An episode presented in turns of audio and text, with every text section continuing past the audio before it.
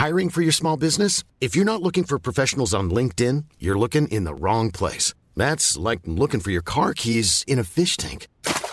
LinkedIn helps you hire professionals you can't find anywhere else, even those who aren't actively searching for a new job but might be open to the perfect role. In a given month, over 70% of LinkedIn users don't even visit other leading job sites. So start looking in the right place. With LinkedIn, you can hire professionals like a professional. Post your free job on linkedin.com slash people today. Bonjour à tous et bonjour à toutes. Bienvenue dans Punchline aujourd'hui sur CNews. La pagaille dans les transports en commun, la grève à la SNCF provoque de fortes perturbations du trafic. Les cheminots qui demandaient des hausses de salaire ont obtenu de la part de leur direction une augmentation médiane de 3,1%. On verra si cela permet de désamorcer le mouvement de grève. La hausse continue des cas de Covid en France. La barre des 200 000 cas de contamination a été à nouveau franchie hier en France. Pour l'instant, pas d'impact sur l'hôpital, mais de plus en plus de médecins réclament le retour du masque obligatoire dans les transports en commun. Le maire de Nice, Christian Estrosi, a décidé de le rendre à nouveau obligatoire dans les transports de sa ville à partir de lundi. Et puis on reviendra bien sûr sur le discours de politique générale d'Elisabeth Borne à l'Assemblée nationale. C'était il y a quelques instants. Euh, la première ministre qui a eu droit à plusieurs reprises à la bronca des députés de l'opposition, notamment ceux de la France insoumise. Il y a eu les applaudissements de la majorité présidentielle relative, évidemment. Mais elle a semblé rester ferme dans son discours. Elle a confirmé la réforme des retraites avec un allongement de la durée de cotisation, annoncé la nationalisation à 100% d'EDF pour l'aider à surmonter la crise actuelle et réaffirmer qu'il n'y aurait pas de hausse d'impôts. On va faire un point complet ce soir avec nos invités. Johan Uzaï journaliste politique CNews. Bonjour Johan. Bonjour. Bienvenue sur le plateau. Karim Zerebi, consultant CNews. Bonjour Karim. Bonjour Gérard Leclerc est là. Euh, nous sommes aussi journalistes politiques. Euh, enfin, nous sommes. vous êtes tous journalistes politiques. Et Régis Le Sommier, bonjour. Bonjour Laurence. Grand reporter. Alors, on va parler de, ce discours de politique générale d'Elisabeth Borne. Il y a des choses assez concrètes qui euh, en, ressortent. Johan Uzaï, vous l'avez écoutez pour nous. Euh, elle a mis déjà beaucoup de temps à parler de sécurité, ça on y reviendra un peu plus tard. Mais euh, de façon générale, de façon globale, elle a semblé tenir ses positions, elle a semblé être euh, droite dans ses bottes. On va juste voir avec Elodie Huchard qui est sur place. comment comment est-ce qu'on peut résumer l'intervention de la Première ministre, Elodie? Eh bien, Laurence, il a été beaucoup question en fait de la situation politique euh, actuelle parce que Elisabeth Borne a beaucoup parlé de compromis, de vouloir bâtir ensemble. Elle l'a dit un certain nombre de fois. Elle parle notamment de majorité, de projet, texte après texte, projet par projet, avec les oppositions qui pourraient travailler avec la majorité. Elle dit qu'elle veut être l'infatigable bâtisseuse de ces majorités de projets. Et puis, elle a tendu la main, ou plutôt mis au pied du mur, un certain nombre de présidents de groupes quand elle cite chacun dans son domaine euh, le fait qu'il pourrait travailler ensemble, quand elle fait référence à leur discussion, moyen de montrer que sur certains thèmes, ils pourraient évidemment euh, s'unir. Alors attention, elle veut bien du compromis, oui, mais pas avec euh, n'importe qui, puisqu'on le sait, elle n'a pas cité ni Mathilde Panot de la France Insoumise, ni Marine Le Pen du Rassemblement National. Elle a aussi évoqué un certain nombre de réformes, notamment euh, la réforme des retraites. Elle a aussi parlé de beaucoup de lois d'orientation. Elle en a promis une quasiment sur tous ses ministères. Et puis en ce qui concerne la méthode, elle a parlé de compromis, de terrain et d'élus. Alors ces mots vous disent peut-être quelque chose, Laurence, parce que ce sont eux, ce sont ceux qui avaient déjà prononcé Jean Castex il y a deux ans lors de son discours de politique générale, signe que finalement les premiers ministres passent, mais un certain nombre d'éléments de langage restent. Alors euh, Emmanuel, euh, pardon, Elisabeth Borne qui a été un petit peu euh, chahutée, on l'a vu d'ailleurs parfois relativement agacée quand la NUPS montait un petit peu trop au créneau, et puis elle a quand même dit un mot de ce vote de confiance auquel elle ne s'est pas soumise. L'heure n'est pas à nous compter, mais à nous parler, dit-elle. Merci beaucoup Elodie Huchard avec Noah Pradel. Euh, je disais, vous avez suivi le discours. Elle a semblé rester ferme quand même euh, face à la bronca parce que c'était un baptême du feu pour elle parce qu'avoir autant de députés euh, France Insoumise qui chahutent, euh, c'est vrai que c'était une première pour elle. Oui, une fermeté et en tout cas, elle suit la ligne du président de la République. Enfin, elle nous a représenté le programme d'Emmanuel Macron. Donc de ce point de vue-là, pour l'instant, il n'y a pas de changement. Elle a beaucoup parlé de compromis. C'est avec le mot ensemble, le mot compromis. Elle l'a prononcé sans doute des dizaines de fois. Alors pour l'instant, ça reste un mot seulement parce que dans les faits, euh, le compromis, pour l'instant, je ne le vois pas. Or, elle avait une possibilité de montrer qu'elle voulait effectivement euh, faire ce compromis. Le premier texte de loi est présenté demain en Conseil des ministres. Il concerne le pouvoir d'achat. Et pour l'instant, dans la préparation de ce texte, ça c'est extrêmement concret, il n'y a pas eu de discussion avec l'opposition. Les républicains, par exemple, n'ont pas été consultés pour préparer ce texte. Donc pour l'instant, dans le travail préparatoire, il n'y a pas de compromis. Le compromis viendra peut-être dans l'hémicycle, mais ça n'est pas le même travail. Le champ de l'opposition est quand même considérablement réduit. Donc pour l'instant, ce sont des mots. Elle n'a pas encore eu l'occasion. Elle aurait eu l'occasion de le montrer. Elle ne l'a pas fait. Mhm. Euh, Gérard Leclerc, un, mot sur la prestation d'Elisabeth Borne. C'est un exercice toujours très difficile. Disons, à la, il n'y a pas eu de crash. C'est déjà ça, parce qu'on a malheureusement, on l'a vu pour certains. Euh, nouveaux premiers ministres. Elle, je trouve qu'elle s'en est pas si mal sortie. Alors c'était pas un discours très drôle, c'était assez, euh, c'était très sérieux, hein, presque un peu laborieux, un petit peu terne. Il n'y avait aucune, aucun lyrisme. Mais c'était, elle a parlé d'elle. Mais c'était voilà, c'était euh, c'était quand même, c'était, euh, je trouve plutôt pas mal construit, assez sérieux, et avec cette ce thème qui revenait euh, sans arrêt, agir ensemble, dialoguer, se concerter, construire ensemble, etc. Alors effectivement, à la fin, notamment, elle a ajouté une petite touche un peu plus personnelle quand elle a rappelé qu'elle était pupille de la nation, qu'elle était une fille de la République, etc. Donc je trouve qu'à l'arrivée, ça s'est plutôt pas mal passé. Je vous dis, on a évité ce qu'il faut éviter, le, le discours de raté de politique générale. On l'a vu dans le passé et c'est toujours c'est très ennuyeux parce que ça, ça démarre. Là, ça n'a pas été le cas. Elle a fait un discours que tu tout à fait euh, très, sérieux, et très sérieux. Régis Le Sommier, euh, bon, euh, c'est vrai que c'est une figure, un passage obligé pour les premiers ministres. Les Français se disent mais qu'est-ce qu'il y a de concret dans tout ça Parce que c'est des grands mots, c'est des grandes phrases. On énumère les réformes, mais on ne sait pas ce qu'il y a dedans en réalité. Ça s'appelle un, discours de politique générale. Donc en plus, voilà, c'est un côté, on essaie de tout, tout embrasser, de cocher, cocher toutes les cases. c'est un peu ce qu'elle a fait. Euh, néanmoins, on est quand même dans une situation par rapport, on comparait tout à l'heure au discours de Jean Castex. Euh, on n'est pas du tout dans la même circonstance. Euh, on évite soigneusement de, de, de, de, de comment de décorner les uns et les autres en, appelant justement à, à, un dialogue, en, en, se montrant disposé à être ouvert, tout en restant ferme sur euh, ses positions. Mais on sent bien qu'on est dans une situation exceptionnelle pour l'exécutif et que ce retour du parlementarisme, enfin ce retour en puissance du Parlement dans euh, dans les institutions et dans le, le, le comment le cap qui va être défini pour le pays, eh bien, il est nouveau et, et, et il va, euh, voilà, il, il va pas se faire sans, euh, euh sans, sans clash, sans étincelle. Euh, là, on a un discours de présentation, quoi. Voilà. Maintenant, il va falloir, on, on, va arriver donc peut-être sur le, le pouvoir d'achat, mmh. qui, qui, ne va pas être le, peut-être le plus compliqué, mais sur la réforme des retraites, c'est certain que les choses ne vont pas être un long fleuve tranquille.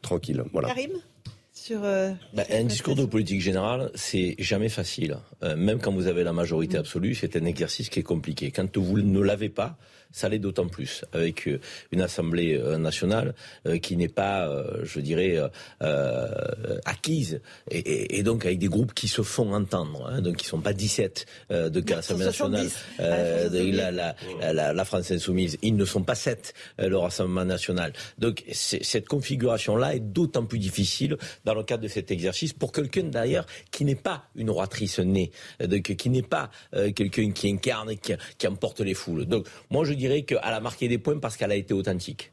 Elle a été elle-même. Et dans le cadre de ces exercices, c'est toujours mm. un avantage d'être soi-même. Elle a parlé d'elle, mm. et puis elle a été elle-même parce qu'elle a une posture qui est certes un peu austère, mais qui est nécessairement euh, autoritaire dans ce contexte. C'est important aussi. Elle est première ministre, elle va devoir à un moment donné tracer un sillon. Elle l'a fait, et elle l'a fait en étant fidèle au programme d'Emmanuel Macron, en tout cas de, ce qu'on en connaissait hein, du programme d'Emmanuel Macron. Elle n'est pas sortie des clous.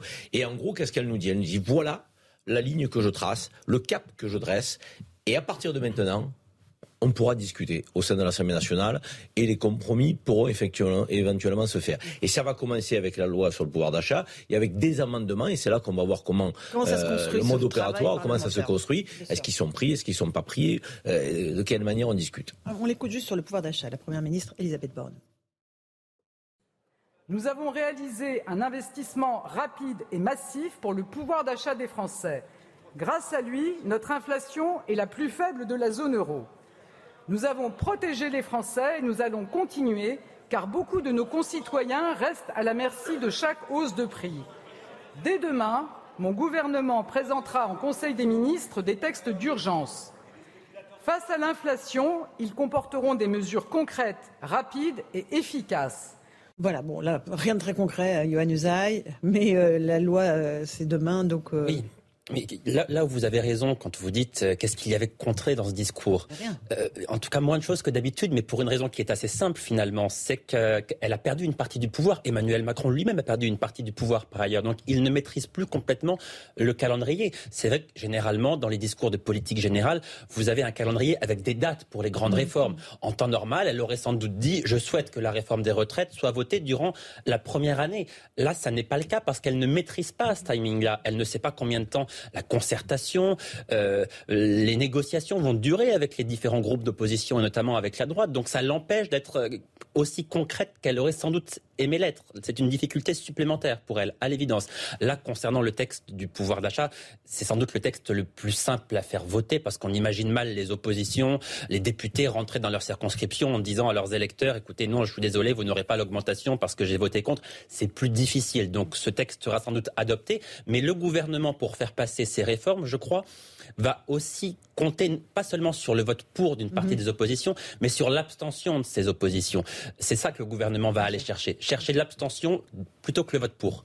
Euh, c'est un peu par défaut. Alors, euh, Il y a aussi une chose qui va être intéressante là, l'exercice, et je suis d'accord avec Karim sur le, le, le, côté, son, son, austérité peut lui, peut lui jouer en sa faveur en fait. Son, son mm. côté, euh, pas des comment, non, voilà. Et, et, de, de, ce point de vue-là, je pense que les Français d'ailleurs sont prêts à avoir une première ministre justement qui est ce, ce sérieux et, et la situation l'exige. Ce qui va être intéressant, c'est de voir la marge de manœuvre que va lui laisser Emmanuel Macron.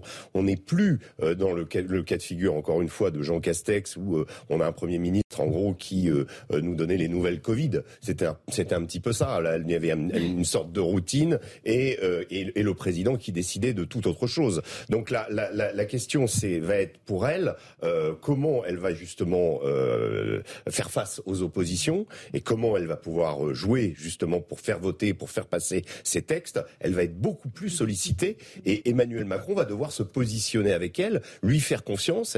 On va voir peut-être une première ministre qui va avoir beaucoup plus d'importance qu'on en a l'habitude. Un tout petit mot, Gérard Leclerc, avant la pause. Oui, elle ne pouvait pas non plus rentrer trop dans les détails parce que la situation est nouvelle. Il va falloir justement qu'elle aille, négocier avec les différents euh, partenaires. Mais elle a quand même donné des axes assez, assez précis, assez fermes. Euh, elle a dit, par exemple, il faut travailler plus. Les Français ne travaillent pas assez, assez On va en parler suffisamment. Elle dit, il faut transformer radical à propos de la, de la transition écologique nos modes de consommer, de nous déplacer, de produire, euh, de se loger, etc. Sur la sécurité, elle, elle s'est venue en femme. Elle a commis des paroles assez dures, enfin du moins assez mm. fermes, en disant c'est la première des inégalités. Oui, elle était applaudie. pour les, Donc, policiers. Elle a quand même donné un certain nombre d'axes de ces, des, réformes qu'elle veut engager, sans rentrer effectivement dans les détails, mais tout simplement parce que euh, si elle veut faire de la concertation, on ne peut pas annoncer au départ exactement tout ce qu'on va faire. Et on entendra dans un instant Marine Le Pen qui est en train de lui répondre euh, et qui euh, dit que la situation du gouvernement est hors de contrôle et que le maintien d'Elisabeth Borne est une provocation. Voilà, ça c'est pour ce que dit Marine Le Pen. On l'écoutera dans un instant, juste après le rappel des titres de l'actualité de 17h, fait par Mathieu Devez sur CNews.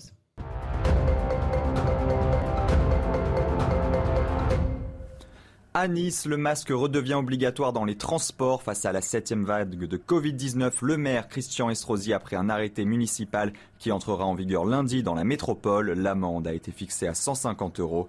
Avec 1400 cas pour 100 000 habitants, Nice est au-dessus de la moyenne nationale. Les départs en vacances perturbés par de nombreuses annulations de trains sur les lignes de TER comme de TGV. La raison, une grève nationale à la SNCF. Les syndicats réclament une augmentation générale des salaires dans un contexte de hausse des prix. La SNCF a donc décidé d'accorder 3,1% d'augmentation médiane à ses salariés. En Ukraine, les civils appelés à évacuer Soviansk, nouvelle cible russe dans le Donbass. La ville fait face à d'intenses bombardements. Cette semaine, il n'y a pas eu un jour sans bombardement, assure le gouverneur de la région. Il avait annoncé quelques heures plus tôt deux morts et sept blessés dans des frappes qui ont notamment visé le marché de la ville.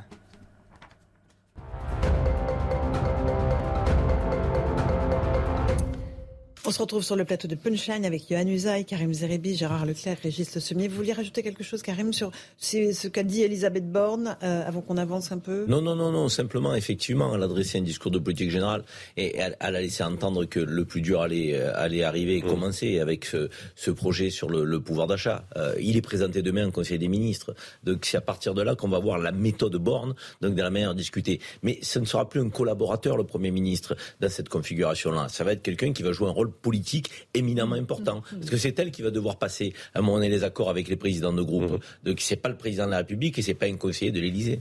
Euh, c'est demain au Conseil des ministres ce projet de loi? Oui, présenté demain au Conseil des ministres. Ensuite, il arrive en commission à l'Assemblée très rapidement. Et dans l'hémicycle, pour les débats le 18 juillet. Un mot sur la méthode, puisque Karim vient de l'évoquer. La méthode, on a déjà un aperçu de cette méthode, puisqu'on voit comment est-ce que ce projet a été construit. Et il a été construit par la seule majorité relative. C'est simplement les députés d'ensemble, le gouvernement, qui a participé à la construction de ce projet de loi. L'opposition, pour l'instant, n'a pas du tout été associée. L'opposition sera associée dans l'hémicycle, fera son travail en déposant des amendements, mais c'est un travail beaucoup plus restreint, restreint par la Constitution, notamment. Quand vous déposez un amendement, vous devez vous assurer que l'amendement que vous déposez soit financé, etc. Donc c'est quand même relativement restreint comme marge de manœuvre. On voit bien qu'Elisabeth Borne tente pour l'instant de garder le projet qui est le sien et de l'amender simplement à la marge avec les propositions de l'opposition. Alors, ok, très bien. On va, on va continuer. On va écouter peut-être Elisabeth Borne sur un des grands moments de chahut euh, qu'il y a eu euh, pendant son discours. C'était à propos de la réforme des retraites, on s'en doutait, parce que là, les oppositions ont été euh, vent debout contre ce qu'elle a dit. Elle a évoqué l'allongement la durée de cotisation pour pouvoir financer le système des retraites. Et là, évidemment, grand chahut dans l'Assemblée. Je ne sais pas si on peut l'écouter. Si on a euh, le son d'Elisabeth Borne, on l'écoute. Notre modèle social est un paradoxe, à la fois l'un des plus généreux et l'un de ceux où l'on travaille le moins longtemps. Notre système de retraite est une exception, alors que l'on part plus tard chez la totalité de nos voisins européens. Alors je le dis aujourd'hui, pour la prospérité de notre pays et la pérennité de notre système par répartition, pour bâtir de nouveaux progrès sociaux, pour qu'aucun retraité avec une carrière complète n'ait une pension inférieure à 1100 euros par mois, pour sortir de situations où le même métier ne garantit pas la même retraite, oui, nous devrons travailler progressivement un peu plus longtemps. Notre pays a besoin d'une réforme de son système de retraite. Elle ne sera pas uniforme et devra prendre en compte les carrières longues et la pénibilité. Elle devra veiller au maintien dans l'emploi des seniors. Mon gouvernement la mènera dans la concertation avec les partenaires.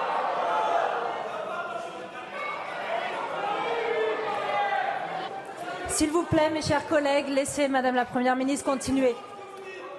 Mon gouvernement l'amènera dans la concertation avec les partenaires sociaux en associant les parlementaires le plus en amont possible. Elle n'est pas ficelée, elle ne sera pas à prendre ou à laisser, mais elle est indispensable. Voilà, donc des débuts chahutés, euh, Gérard Leclerc pour Elisabeth Borne. Euh, qui continue, hein, qui reste, euh, oui, qui reste sur sa ligne. Elle me, rappelle un petit peu Raymond Barre, qui était mhm. euh, lui aussi qui était plus un technicien qu'un politique au départ. Il n'avait mhm. pas, il n'avait pas été élu. Et voilà, le côté sérieux, c'est comme ça. Et tout en disant qu'elle va, qu'elle va se concerter, qu'elle va dialoguer, etc. Mais enfin, quand même, elle a affirmé assez clairement quelle serait sa politique. Et là-dessus, il n'y a pas de contestation possible. Elle fera la réforme des retraites. Toutefois, elle a. Elle, allume les deux petits clignotants verts. Voilà, la, les carrières longues, la pénibilité, et elle n'a pas donné d'âge. Elle, elle, s'est bien gardée de dire 64 ou 65 ans. Mais par rapport à ce Alors, que nous a dit tout à l'heure, euh, en, évoquant l'abstention possible et qui permettra à des projets de loi de passer, là, à coup sûr, sur celui-là, il n'y aura pas d'abstention, ni de NUPES, ni de RN. Il faudra qu'ils aillent chercher donc, la force d'appoint du côté de LR. Euh, et c'est ça qui va être la stratégie. Ça veut dire projet par projet, de temps en temps, effectivement, on misera sur l'abstention des groupes. De temps en temps, on fera une alliance de projet avec LR. Donc tout ça sera fonction à la fois du sujet, de la sensibilité euh, que des partenaires que l'on va chercher au sein de l'hémicycle. Euh, non, on se rend compte que ça fait du bruit quand même la NUPS. Ah ben ça, on savait que la France insoumise surtout euh, dans la oui, NUPS. Oui, en fait dans la NUPS, mais en fait en, tout cas on, voit bien qu'il y a quand même euh, voilà l'opposition se manifeste et que c'est pas le, à mon avis, on va on va l'entendre, on va l'entendre beaucoup et il y a un niveau vocal quand même assez fort. Quoi. Sur la retraite à 65 ans, à mon avis, le RN donc, oui, se fait entendre aussi. Hein. pareil, pareil. Ils sont pas favorables. mais, il faut attention. Pour dire que je, l'ai regardé à la télévision, parce que je pouvais pas aller à l'Assemblée. Mais il faut se rendre compte ce qu'est l'Assemblée quand vous parlez, les, les députés, notamment les oppositions, ils sont tout près de vous. le premier rang, ils sont tout près. Et c'est quelque chose psychologiquement, c'est vrai que c'est intimidant. C'est un peu intimidé même parfois. Voilà. Euh, et alors ça, la, télévision ne le rend pas bien parce qu'il faut vraiment être dans, dans l'hémicycle, cette salle fermée où vous avez de vos, vos opposants qui sont devant vous. C'est c'est quelque chose d'interpeller le ou la chef du gouvernement quand elle parle. Ça s'est toujours fait à l'Assemblée nationale. On a toujours assisté à des, moments comme ça, assez tendus, même parfois très tendus. Mais c'est autre chose de ne pas laisser parler. Là, pendant une heure et demie, on a assisté en permanence à des députés de la France insoumise qui coupaient la parole, qui essayaient de parler plus fort qu'elle. On était parfois à la limite du comportement républicain, sincèrement. Non, très bien, ça c'est euh, ça c'est fait. je, Comment tu sais que c'est la France insoumise au sein de Nupes? Ah, Parce qu'on les a vus. Parce, qu'ils sont sur, on voit très bien sur l'hémicycle, ils sont complètement à gauche. Et parce, que, les confrères qui sont sur place dans l'hémicycle, le premier étage, nous l'ont raconté. Je pense qu'on va un peu vite en besoin et quand on pense effectivement que euh, les communistes, les écologistes et une partie des socialistes ne sont pas solidaires de la France insoumise. Je ah non, c'est pas ce qu'on dit. C'est pas ce qu'on dit. de volume sonore. Oui, non mais même dans la. Quand je dis la NUPS, je pense qu'il n'y a pas que la France insoumise. Exactement en grande partie. je peux vous dire que nos confrères qui sont sur place nous l'ont dit. Voilà, la France insoumise était la plus bruyante de loin. Voilà. Ok, alors voilà, on a parlé euh, des retraites, euh, pas d'âge évidemment, 65, 64 ans. Euh, on va écouter la réaction de Marine Le Pen qui a pris la parole juste après Elisabeth Borne et qui évidemment tire à boulet rouge sur le gouvernement. La situation gouvernementale n'est pas sous contrôle, mais comme, dans tant d'autres domaines, hors contrôle. Les nominations invraisemblables se succèdent, sans tenir compte des élections, sans tenir compte de la volonté collective qui s'est exprimée, sans tenir compte du changement institutionnel qui est intervenu. Le pouvoir ne réfléchit plus, il tâtonne. Il ne décide plus, il improvise. Il n'agit plus, il titube. La seule certitude qui lui reste, c'est l'illusion de la puissance. Voilà, et on voit là les, les, 89 députés ah RN euh, pour le coup, et on les entend applaudir. Ouais. Euh, très, très, paradoxal de la part de. Enfin, Marine Le Pen s'est attendu évidemment qu'elle n'allait pas donner un, un au gouvernement comme ça, mais en même temps, on, remarque quand même qu'à la fois dans le, le, discours du, du, comme du doyen de l'Assemblée nationale, euh, Monsieur González, qui, qui, il y avait quand même, et puis dans, dans les signes qu'ont montré le RN jusqu'à présent, une volonté d'être constructif, on dira. Donc là, on est dans, l'affrontement classique euh, du, programme du RN et de ce que dit Marine Le Pen habituellement. Mais euh, disons que en même temps, il n'y a pas de. Je dirais que le, problème, le, problème pour le, gouvernement aujourd'hui, c'est plus euh, évidemment la NUPS que, que, le RN, à mon sens, euh, au, début. Même si les deux peuvent venir nuire et ça peut compliquer les choses sérieusement. Il y a une usaille sur Marine Le Pen, voilà, qui dit que la situation du gouvernement est hors de contrôle, que le maintien d'Elisabeth Borne est une provocation. Oui, c'est ce mot-là qui est un peu surprenant. Elle dit le fait qu'Elisabeth Borne reste à Matignon est une provocation. Mais c'est paradoxal. Alors, elle, elle, peut à ce moment-là voter la, la motion de censure déposée par la France Insoumise. Pourquoi ne la vote-t-elle pas? Si elle considère que euh, la Première ministre n'est plus à sa place à Matignon, elle peut voter cette motion de censure. Donc là, c'est une contradiction manifeste de la part de Marine Le Pen, mais pour une raison qui est simple, c'est qu'elle est maintenant dans une stratégie non plus de normalisation, mais en tout cas, elle veut montrer aux Français qu'elle est prête à gouverner et donc qu'elle se comporte comme un parti de gouvernement. Elle n'est pas là pour empêcher le gouvernement de travailler, pour tout bloquer, comme elle le dit, mais ça vient là en contradiction avec cette déclaration, très clairement. Mmh, Karim Non, mais je pense qu'il peut y avoir plusieurs types d'opposition. Et elle essaye d'incarner une opposition respectable, mmh. respectable de nos institutions, contrairement à la NUPES, euh, euh, parmi lesquels effectivement respectueuse, euh, pardon de, de nos études et contrairement à la NUPES où on a le sentiment, même dans la manière de, de, se, de se, vêtir, je suis désolé, mais moi aussi, euh, on peut me, me, me traiter de, vieille France, je trouve que d'arriver tout débraillé ou en sandales à l'Assemblée nationale, ça le fait pas, quoi. Je suis désolé, c'est une forme de manque de respect, de, que vous êtes de la représentation de la nation. Donc ça veut dire qu'à un moment donné, il faut aussi avoir une forme de respect de nos institutions. Et je pense que le RN va jouer cette carte-là tout au long du quinquennat, tout en s'opposant, mmh. et parfois avec dureté dans les mots, mais dans le comportement, ils essaieront d'être effectivement en respect de nos institutions ce que la NUPES, à mon avis, euh, ne, ne, ne, prend pas comme égard euh, euh, aujourd'hui. Alors, on va juste écouter Alexis Corbière, réaction juste après le discours d'Elisabeth Borne à l'Assemblée. Rien de nouveau sous le soleil et ça sent la fin de régime. Je crois que ça se sentait, c'était palpable, du moins dans la place qui était la nôtre. Pas d'enthousiasme, des grandes banalités, des mensonges. Bon, ben, nous jouerons notre rôle et au moins, pour avoir au moins le panache de soumettre ça au vote, J'affirme qu'il n'y a pas de majorité pour ce qu'elle a déclaré là. Pour ce qui est de compréhensible, une fois qu'on a nettoyé toutes les, grandes banalités euh, contraires à ce qui a été fait pendant cinq ans. Voilà, Alexis Corbière, Gérard Leclerc. Bah, euh, à l'inverse, il évite, euh, il évite de, de, trop haut dans la surenchère. Euh, pour Marine Le Pen, je reviens d'un mot sur Marine Le Pen, il faut effectivement qu'elle tienne les deux bouts de la chaîne. C'est-à-dire qu'elle a d'un côté un besoin de respectabilité, elle continue, c'est toujours la même politique euh, qu'elle mène. Et la deuxième, c'est qu'il faut quand même qu'elle s'affirme comme la première opposante. Parce que c'est ça. Donc il faut à la fois, voilà, il faut jouer sur les deux tableaux. Côté de NUPES, c'est plus simple, puisque eux, ils sont clairement bah oui, là, Là, frontale.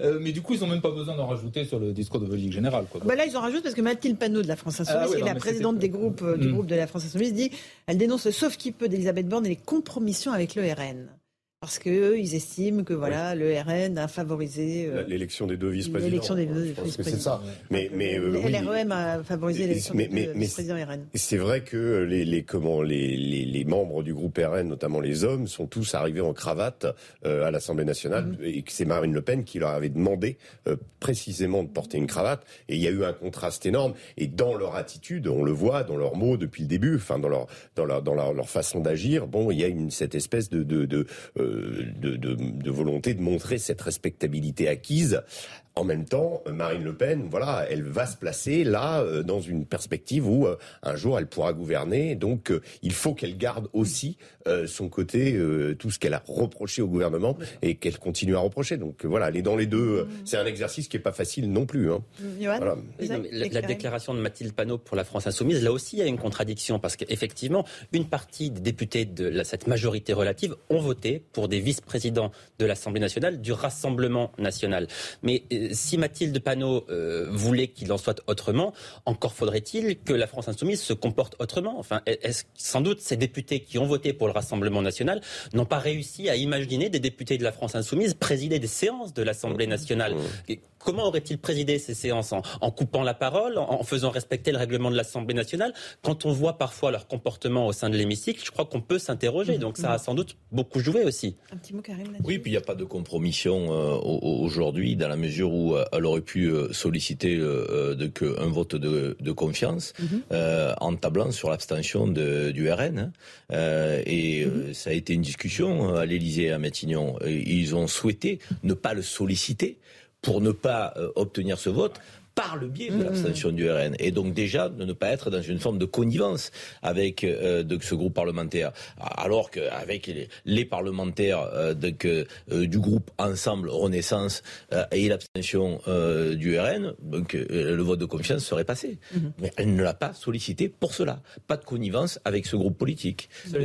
tout le monde a remarqué qu'elle a cité tous les présidents de groupe, euh, toujours avec l'idée on pourra trouver des, consensus, des compromis, sauf, le Rassemblement national et, la France Insoumise. Mais autrement, y compris de ceux de la NUP, y compris le Parti Socialiste, le Parti Communiste. Elle les a cités nommément et les en disant effectivement que sur tel sujet, j'ai vu que nous n'étions pas loin, donc elle leur a envoyé effectivement des, des, des, des perches. Sauf Mathilde Panot et Marie Le C'est les plus nombreux. Alors elle a cité Edith Cresson, elle a cité évidemment Simone Veil, toutes ces grandes femmes politiques qui ont euh, précédé et qui ont ouvert le chemin à C'est vrai qu'elle aujourd'hui font de la politique. très républicain, Elisabeth Borne.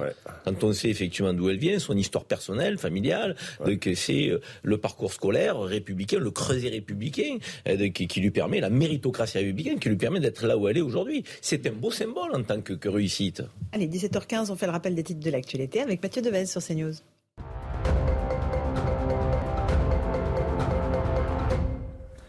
Face au risque d'incendie, les pompiers tirent la sonnette d'alarme. L'été s'annonce chaud et sec avec notamment un très fort risque d'incendie dans le sud-est jusqu'à la fin de la semaine. Et selon Grégory Allion, le président de la Fédération nationale des sapeurs-pompiers, la saison des feux de forêt pourrait même s'allonger de 3 à 6 mois dans les prochaines années.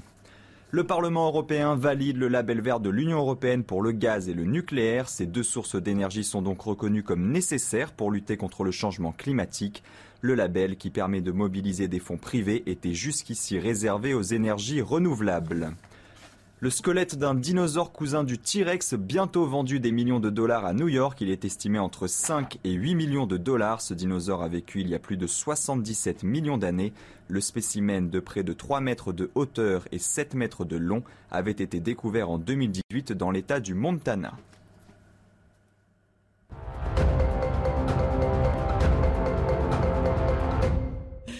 On se retrouve sur le plateau de Punchline. On va évoquer la grève à la SNCF parce que le trafic a été très fortement perturbé aujourd'hui euh, dans les transports. Les cheminots revendiquaient des hausses de salaire pour compenser l'impact de l'inflation, bien sûr.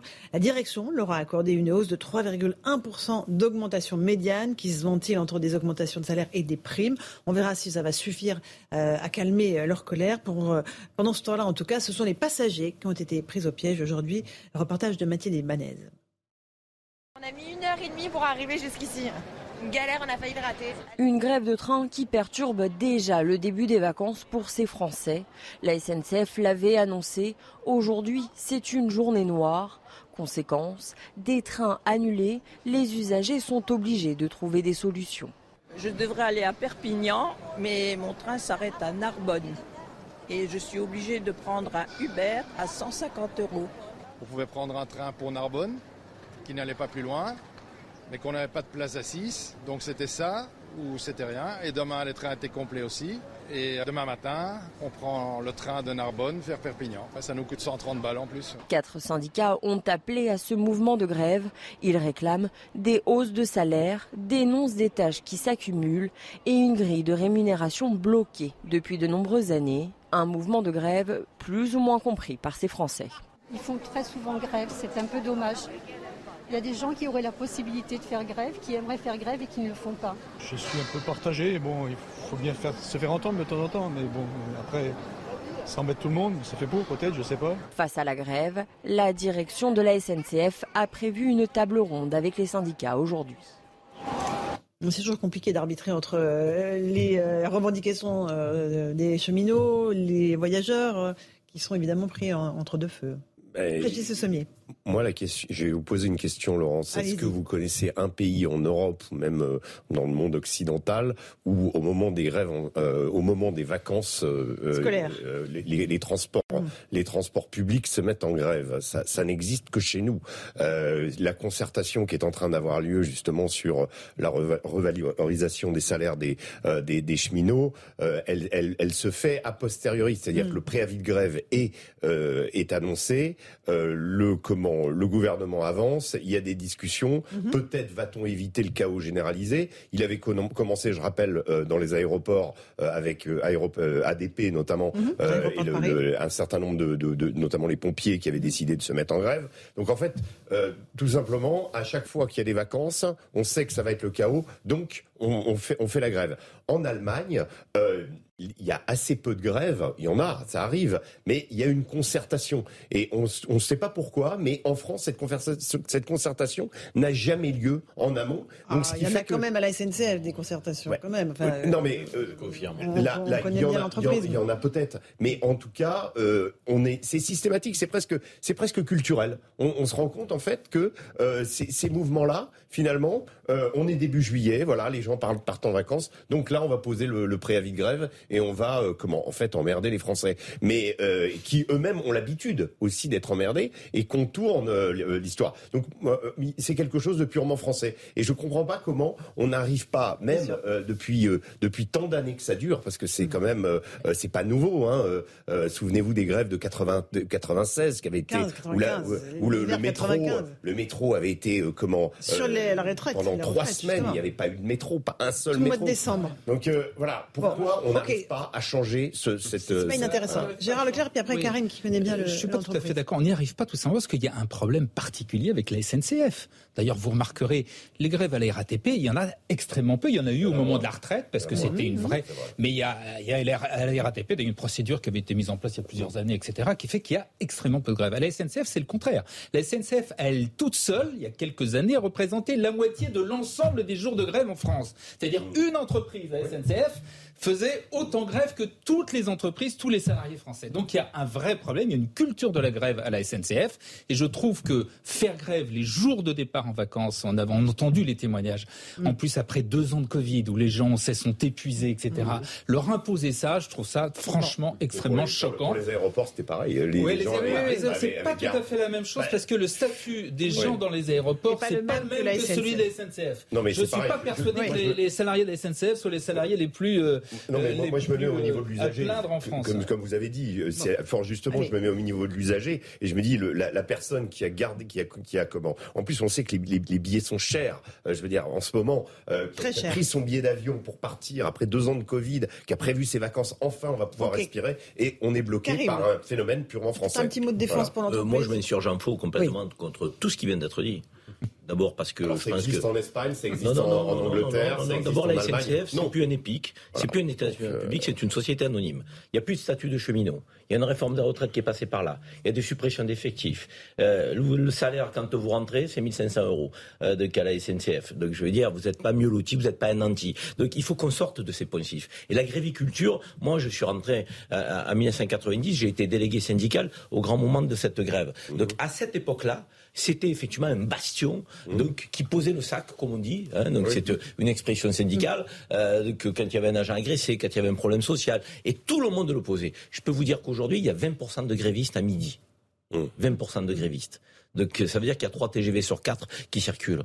Ah, c'est été annoncé. Oui, bah oui, oui. Non, mais ce que, je, ce que je suis en train de vous dire, c'est que vous, vous expliquez, on est dans la culture. 4 sur 5. Oui, 3 sur 4, 4 sur 5. Vous, vous expliquiez qu'on est dans la culture de la grève. c'est fini.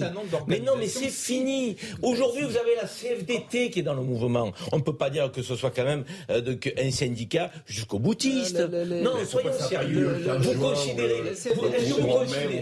Moi, je vous pose une question. Aujourd'hui, depuis 2014, les salaires sont gelés. Vous pensez que les cheminots ne sont pas des citoyens, des pères de famille, comme tout le monde des, des, des mères de famille. Mais vous pensez qu'une une femme pas le jour des départs une, en vacances. Une, cheminote qui, qui, qui est dans mais c'est le seul moyen. Pas le jour je vais vous dire ça. Il sur faut le RERB ça, quand ils le font le jour des matchs au Stade mon cher Gérard. Est-ce que c'est pas de la Mon cher Gérard.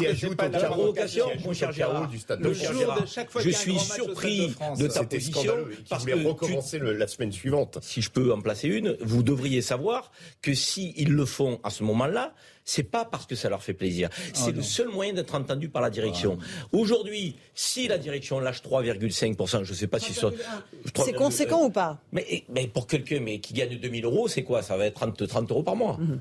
Voilà, donc en moyenne. Donc euh, est-ce qu'ils vont considérer que c'est suffisant? C'est les assemblées générales euh, qui le diront. tout n'est pas en hausse de salaire. Il y a des primes. Il y a une prime de 400 euros.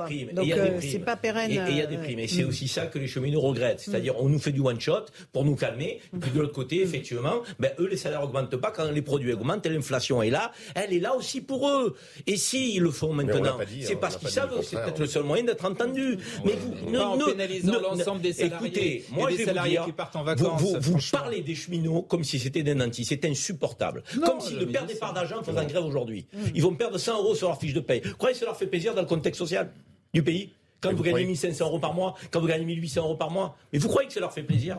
Mais ils préféraient effectivement qu'on dise depuis 2014 vos salaires n'ont pas été augmentés, on va vous faire un coup de pouce significatif, prenant en compte effectivement les trains sont bondés, vous participez quand même aux recettes du, groupe, c'est une réalité quand même.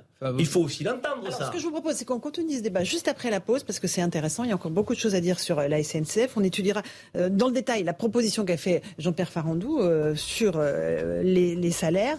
on, en revient, on y revient dans un instant dans Punchline sur CNews. À tout de suite.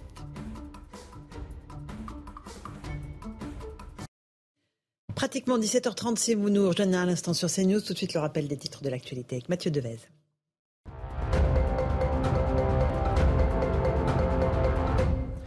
Plusieurs aéroports français, dont Charles de Gaulle et Orly, près de Paris, sont touchés par de nouvelles grèves pour les salaires. Les syndicats réclament une revalorisation générale de 6% des salaires, un préavis de grève maintenu pour les journées de vendredi, samedi et dimanche. Il s'agit pourtant du premier grand week-end de départ en vacances. En plein rebond épidémique, la Chine confine des millions d'habitants. Shanghai, l'une des villes les plus touchées par ce retour du Covid, est de nouveau sous cloche un mois seulement après la levée du précédent confinement. La Chine applique une stricte politique de zéro Covid depuis le début de la pandémie. Le début aujourd'hui de l'Euro féminin de football en Angleterre. Premier match pour les Bleus dimanche face à l'Italie. La compétition se terminera le 31 juillet. Au total, 31 matchs sont au programme de cette 13e édition.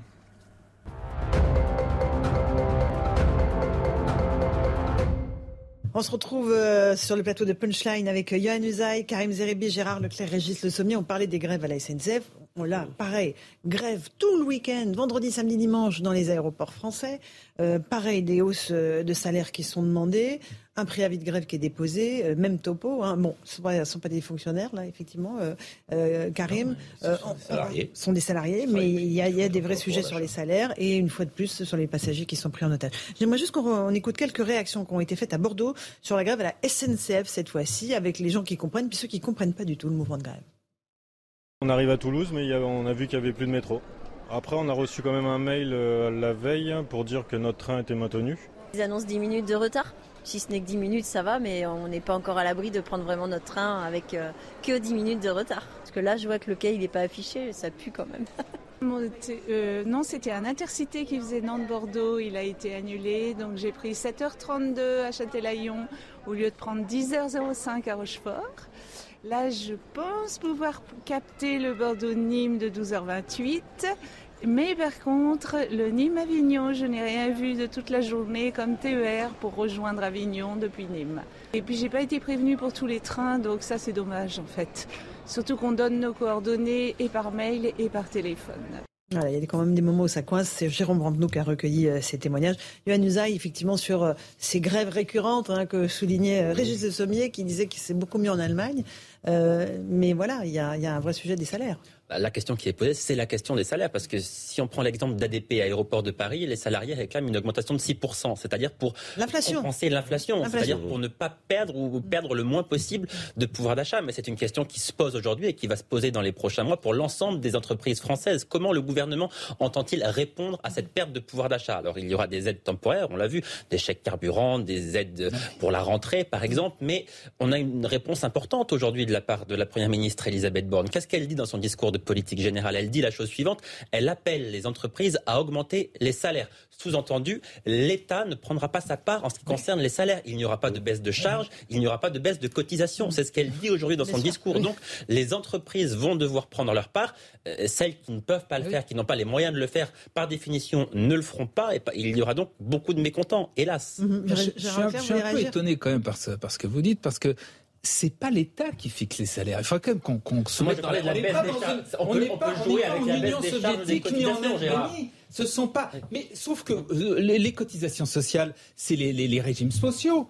À la fin, il faut bien que quelqu'un paye. Ils sont quasiment tous en déficit. Ça s'est déjà fait en le bah oui, ça s'est peut-être déjà fait. Mais je vous ils sont tous en déficit. C'est ce qu'il faut faire, mais je dis que c'est une possibilité. C'est aux entreprises d'augmenter les salaires. Alors là, effectivement, il y a peut-être, à mon avis, il y a un sujet. Il y a euh, toutes les entreprises ne peuvent pas. On est bien d'accord. Et c'est pour ça que l'idée d'une augmentation, par exemple, augmenter le SMIC à 1500 euros, sur le principe, tout le monde peut être d'accord. Simplement, quand vous regardez le SMIC, c'est souvent justement dans les petites entreprises qui, au niveau des comptes, sont assez serrés ça risque de mettre en difficulté des, entreprises. Mais en revanche, il y a quand même beaucoup d'entreprises qui, à mon avis, peuvent faire quelque chose un peu plus sur les salaires. Quand vous voyez ce qui a été, euh, je ne vais pas reprendre pour le coup l'argumentation de, euh, de LFI, mais c'est vrai que ce qui a été donné ces dernières années aux actionnaires, ça les chiffres existent, l'INSEE existe, ils ont donné beaucoup. Donc, à mon avis, les entreprises qui donnent beaucoup aux actionnaires pourraient peut-être donner un peu plus aux salariés. Il y a un problème de pouvoir d'achat en France, donc il faut essayer de trouver des solutions, mais c'est pas à l'État. Mmh. L'État peut faire, peut agir sur un certain nombre de, petites choses comme il le fait, mais c'est d'abord les entreprises. Arrêtons de croire que c'est l'État qui fixe les salaires. Ce sont les entreprises. Gérard a raison à, deux euh, différences près. C'est effectivement que tu as évoqué le SMIC. Le SMIC, c'est quand même l'État qui fixe le salaire minimum. Mais c'est dans les le entreprises pays. qui le payent. Oui. Non, mais Et il y a une centaine de branches où euh, il y avait- fixe c'est pas le SMIC le salaire oui, mais minimum. Le hein. salaire mini- oui, mais le salaire minimum, l'État peut revenir dessus en disant considère effectivement que dans le contexte, le salaire minimum à 1250 euros, c'est pas viable pour quelqu'un qui se lève le matin, il survit, il ne vit pas, donc on va effectivement le rehausser. Il pourrait faire un rehaussement de 100 euros, mais sauf donc même si on va pas Sauf que ce sont si les va pas- entreprises Mais oui, mais ce sont les entreprises. Mais, Le- le- et alors, ce sont les entreprises. dire de le mettre Non, à mais- 1500, mais- évidemment, mais- de le dire mais à alors, ce 2000. sont les entreprises. Et alors Bah, bah, C'est pas parce que ce sont que entreprises si que le politique si ne peut pas jouer sur l'augmentation du Si SMIC. le résultat, c'est que vous mettez Sinon, on n'aurait jamais entreprises de SMIC. Il peut baisser les charges. Écoute, alors pourquoi on a un SMIC? Mais il faut que baisser les charges, c'est tout. Alors moi, j'ai- là, on n'a pas entendu ça de la part de la Première ministre. Qui me disent la chose suivante. Moi, moi j'ai des patrons de PME qui me disent la chose suivante. Que peut faire l'État? Alors l'État peut dire jusqu'à 2000 euros de salaire, Hmm. tout ce qui est augmentation ne sera pas chargé. Vous faites une augmentation de 300 euros pour quelqu'un qui a Pour les heures 1200 supplémentaires déjà. Et, et, et vous les chargez pas. Ça, c'est une décision qui peut être prise. Ça met pas à mal les cotisations sociales, ça donne du pouvoir d'achat aux salariés, et ça fait plaisir aux chefs d'entreprise de se dire ce que je donne à mon collaborateur, ça ne va pas dans la poche de l'État. Parce que je vais vous dire, tous les patrons de PME sont pas des salauds de patrons, contrairement à, à l'image qu'on peut avoir. J'ai pas dit que tu l'as dit, mais parfois effectivement, on traite, on traite de patrons, euh, donc un peu rapidement, euh, donc ceux qui sont à la tête de nos entreprises, qui créent des emplois, et qui créent des richesses dans le pays. Ils préféreraient donner un coup de pouce à leurs collaborateurs pour qu'ils vivent mieux à la fin du mois que payer des taxes. Mais allons, faisons une augmentation conséquente de 300 400 euros. C'était le principe de la prime Ah oui, Macron. mais c'était donc, ça existe, mais c'était une prime. des primes. C'était une prime annuelle. Là, il faudrait mensualiser le coup de pouce pour faire en sorte que 300 euros ne seront pas chargés et que le patron pourra donner 300 euros sans derrière être taxé. Ça, c'est une démarche que le gouvernement peut prendre. Il peut la prendre assez rapidement dans la loi pouvoir d'achat. Sauf que ça creuse quand même le déficit quand même. hein. On- on- Mais le déficit de Ah bah, quoi ça creuse- si, ça Mais pas du tout. À l'arrivée, vous pouvez me prendre l'argument par, par tous les bouts que vous voulez. À l'arrivée, il faut bien que quelqu'un Mais tu fais fonctionner- Les régimes sociaux, faut Mais- les et payer. la consommation, Et ça les va pas régimes sociaux, faut les Mais, payer. tu- mais- mais- mais les 300 euros que tu donnes, mon cher Gérard, donc elles vont pas dans la poche, dans un puissant fond. Elles sont relancées dans la consommation. Les Français partent en vacances. Les Français euh, donc prennent les transports. Euh, on en parle là. Mais non, mais euh, oui, mais d'accord.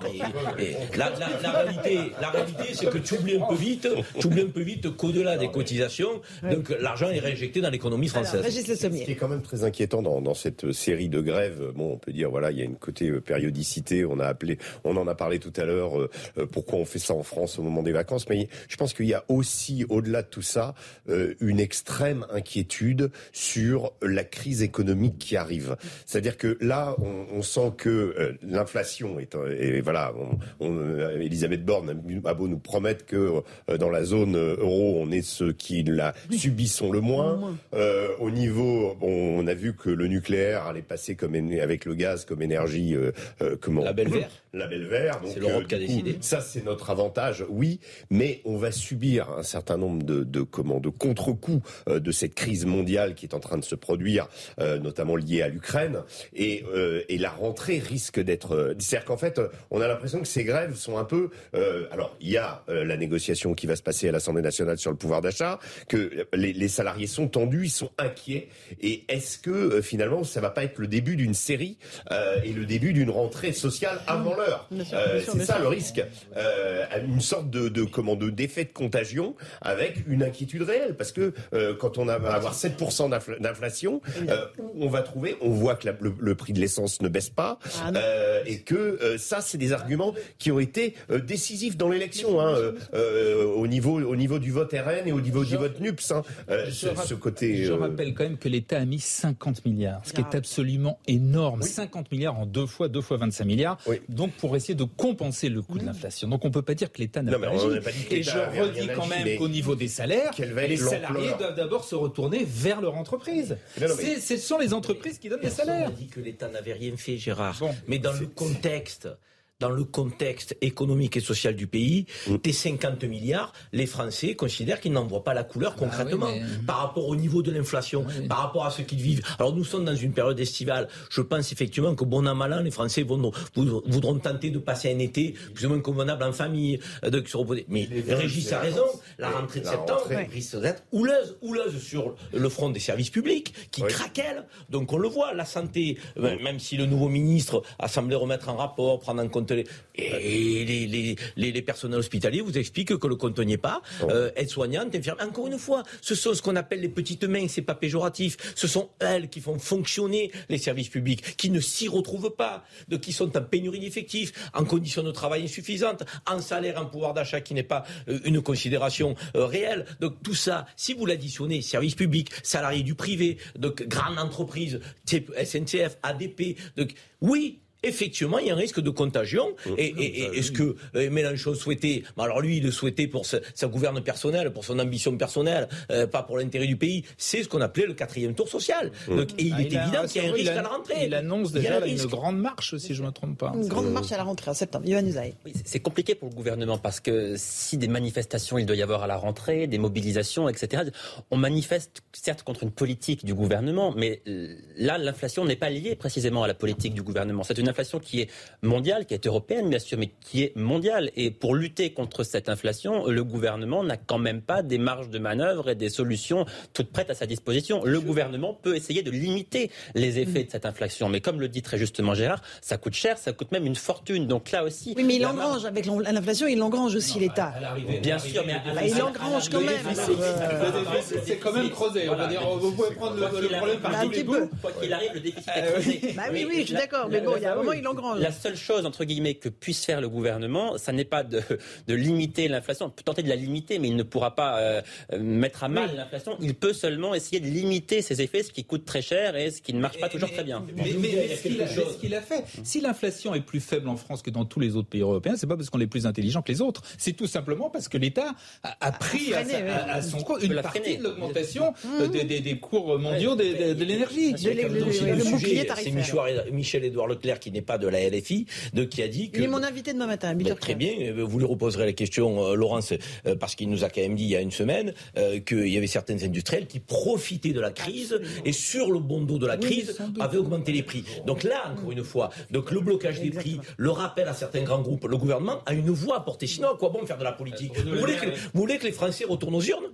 En disant le politique, mais finalement il peut pas, mais c'est la guerre, c'est la guerre en Ukraine, mais c'est ci, mais c'est là, il est impuissant. Non, si vous voulez que les gens reviennent aux urnes, c'est que le politique à un moment donné ne doit pas subir euh, euh, en permanence l'économie, mais doit aussi quelque part l'orienter pour faire en sorte que le valeur- la valeur travail paye et ait du sens. Et aujourd'hui, c'est ça le risque dans notre belle société française, c'est que se lever le matin ben, n'a presque plus de sens pour ceux qui n'en peuvent plus, qui sont à découvert le 15 du mois, qui sont dans le déclassement permanent. Entendez-le. Le RN et la NUPS a fait ses campagnes sur ça. Et aujourd'hui, ben, quand vous additionnez les deux groupes, même s'ils sont de sensibilités opposées, ils sont très nombreux dans l'hémicycle de notre pays. Donc ça veut dire qu'il faut être vigilant. Il y a des Français qui sont en grande souffrance. Et c'est pas par plaisir. C'est parce qu'ils n'en peuvent plus. Et moi, je dis que le gouvernement doit agir. Et c'est difficile, parce que les Français, dans l'irrationalité de ce qu'ils vivent, se disent, mais quand on a eu la Covid, on nous a fait le quoi qu'il en coûte. Et là, on en a trouvé des milliards. Et maintenant que moi, j'en peux plus avec l'inflation, pourquoi on me dirait, ah, budget, budget, budget? Donc, Pourquoi on deviendrait expert comptable à nouveau? Donc, Vous pouvez pas. Il faut se mettre à la place des Français. Faut pas raconter des cracks, c'est ça l'histoire. Faut pas Ah, dire raconter des cracks, On raconte des cracks quand on dit que l'État peut comme ça, avec l'argent magique, augmenter les salaires des gens. Ce n'est pas vrai. Il D'une part, ce n'est pas comme ça que ça se passe. Ce sont on est dans une société, excusez-moi, mais une, économie de marché. Ce sont les entreprises qui payent les salariés, ce sont pas l'État. Il peut- Et deuxièmement, il en termes, Allez-y, tous Gérard. ceux qui vous disent qu'on a un gouvernement ultralibéral, etc. Je veux bien, mais un gouvernement ultralibéral avec euh, près de 3 000 milliards de dettes, avec un déficit qui s'est creusé, avec le quoi qu'il en coûte, etc. Franchement, c'est une, c'est une escroquerie augmenter le SMIC et décharger les Bon, mais le SMIC, vous savez, je, répète que le SMIC pour l'État, Ok. c'est très facile d'augmenter le SMIC parce que c'est pas lui qui le paye. Ce sont les entreprises. C'est une décision bah, donc, politique. c'est un- Oui, mais sauf que c'est une Il est décision là pour ça, le politique qui risque. c'est Mais une de toute décision façon, il va- politique qui il va risque augmenter. De, mettre en faillite un certain Et ça fait partie des revendications et du RN et de la, et de la NUPS, hein, le, le SMIC. Parce que c'est facile, bien sûr, on dit on augmente le SMIC. Bah oui, mais sauf que euh, si c'est aussi simple que ça, le politique peut rien faire. Donc, la question soulevée par Karim est, est- est importante. C'est vrai, euh, est-ce qu'il y a des profiteurs de guerre, comme on dit C'est-à-dire des entreprises qui se font de l'argent avec euh, l'inflation et donc qui coûtent du pouvoir d'achat aux Français. Est-ce que ça existe? C'est, ce que dit Michel-Édouard Leclerc, Oui, c'est, oui. ce que dit aussi Marine Le Pen, par exemple. Bruno Le Maire a, dit- va diligenter une mission là-dessus pour, euh, pour vérifier. Il a diligenté une mission. On aura les résultats très rapidement. Mhm. Donc, si c'est le cas, s'il y a effectivement des entreprises qui profitent de cette crise-là, il faudra évidemment que le gouvernement les sanctionne et les mette à contribution pour redistribuer de l'argent aux Français, tout simplement. Alors là, il y a des choses précises pour le coup. Total a fait 15, 15 milliards de bénéfices. C'est clair, c'est simple, 15 milliards. Ils en font actuellement 4 euh, milliards par 4 euh, ou 5 milliards par par trimestre. Eh ben donc à mon avis, oui, oui, mais donc là c'est un cas concret. Ils ont fait un petit, un petit geste, un total. C'est une petite ristourne de 12 euros, c'est ça 12, 12, Mais sur leur, sur leur station, les Républicains font une proposition concrète. Sur le cadre de la loi pouvoir d'achat, les Républicains font une proposition concrète. 1,50€ le litre d'essence. Ça c'est un scandale absolu. Alors combien ça coûte Combien ça coûte Mais non, mais non, bien sûr ça coûte 50 milliards ça coûte 50 milliards. Et c'est une, mesure, c'est une mesure aveugle, c'est-à-dire qu'on subventionne les gens qui roulent avec des gros 4x4 et qui, n'en ont pas besoin. Allons, Quand tu dis ça, tu n'as pas réglé le problème de celui qui est en ruralité et qui a besoin de sa voiture pour aller travailler. Si, il faut, il faut si justement, excuse-moi, il y a des mesures qui sont à l'étude. Je souhaite que les études aillent vite, des mesures ciblées pour effectivement là donner des, des, de, de l'argent compensé pour ce qu'on appelle les gros rouleurs et ceux qui se servent de leur voiture pour aller travailler. Là, d'accord, mais pas pour tout le monde, pas pour le, pas pour ceux qui roulent en voiture de sport la TIPP flottante qui était aussi une mesure qui était proposée, ah 50 milliards qu'on a utilisé. 50 milliards. Allez, une petite pause, le temps du rappel des titres de l'actualité avec Mathieu Devez.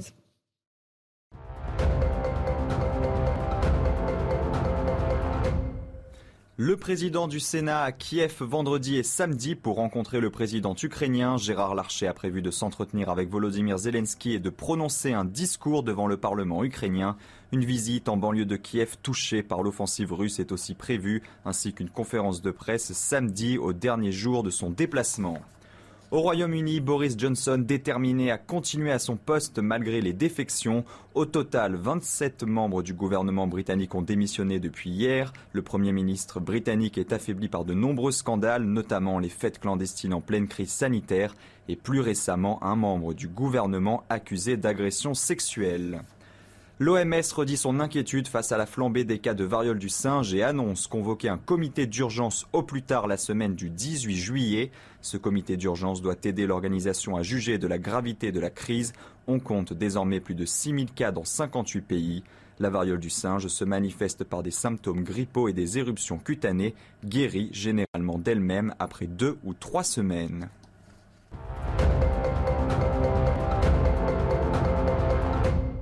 On se retrouve sur le plateau de Punchline avec Karim Zerebi, Yohann Uzaï, euh, Gérard Leclerc et euh, Régis Le Sommier. J'aimerais qu'on parle de ce qu'on a appris hier, le rapatriement de 35 enfants et de 16 mères revenus des camps de détention kurdes en Syrie. Il y a beaucoup de questions qui se posent évidemment euh, au lendemain de ce rapatriement.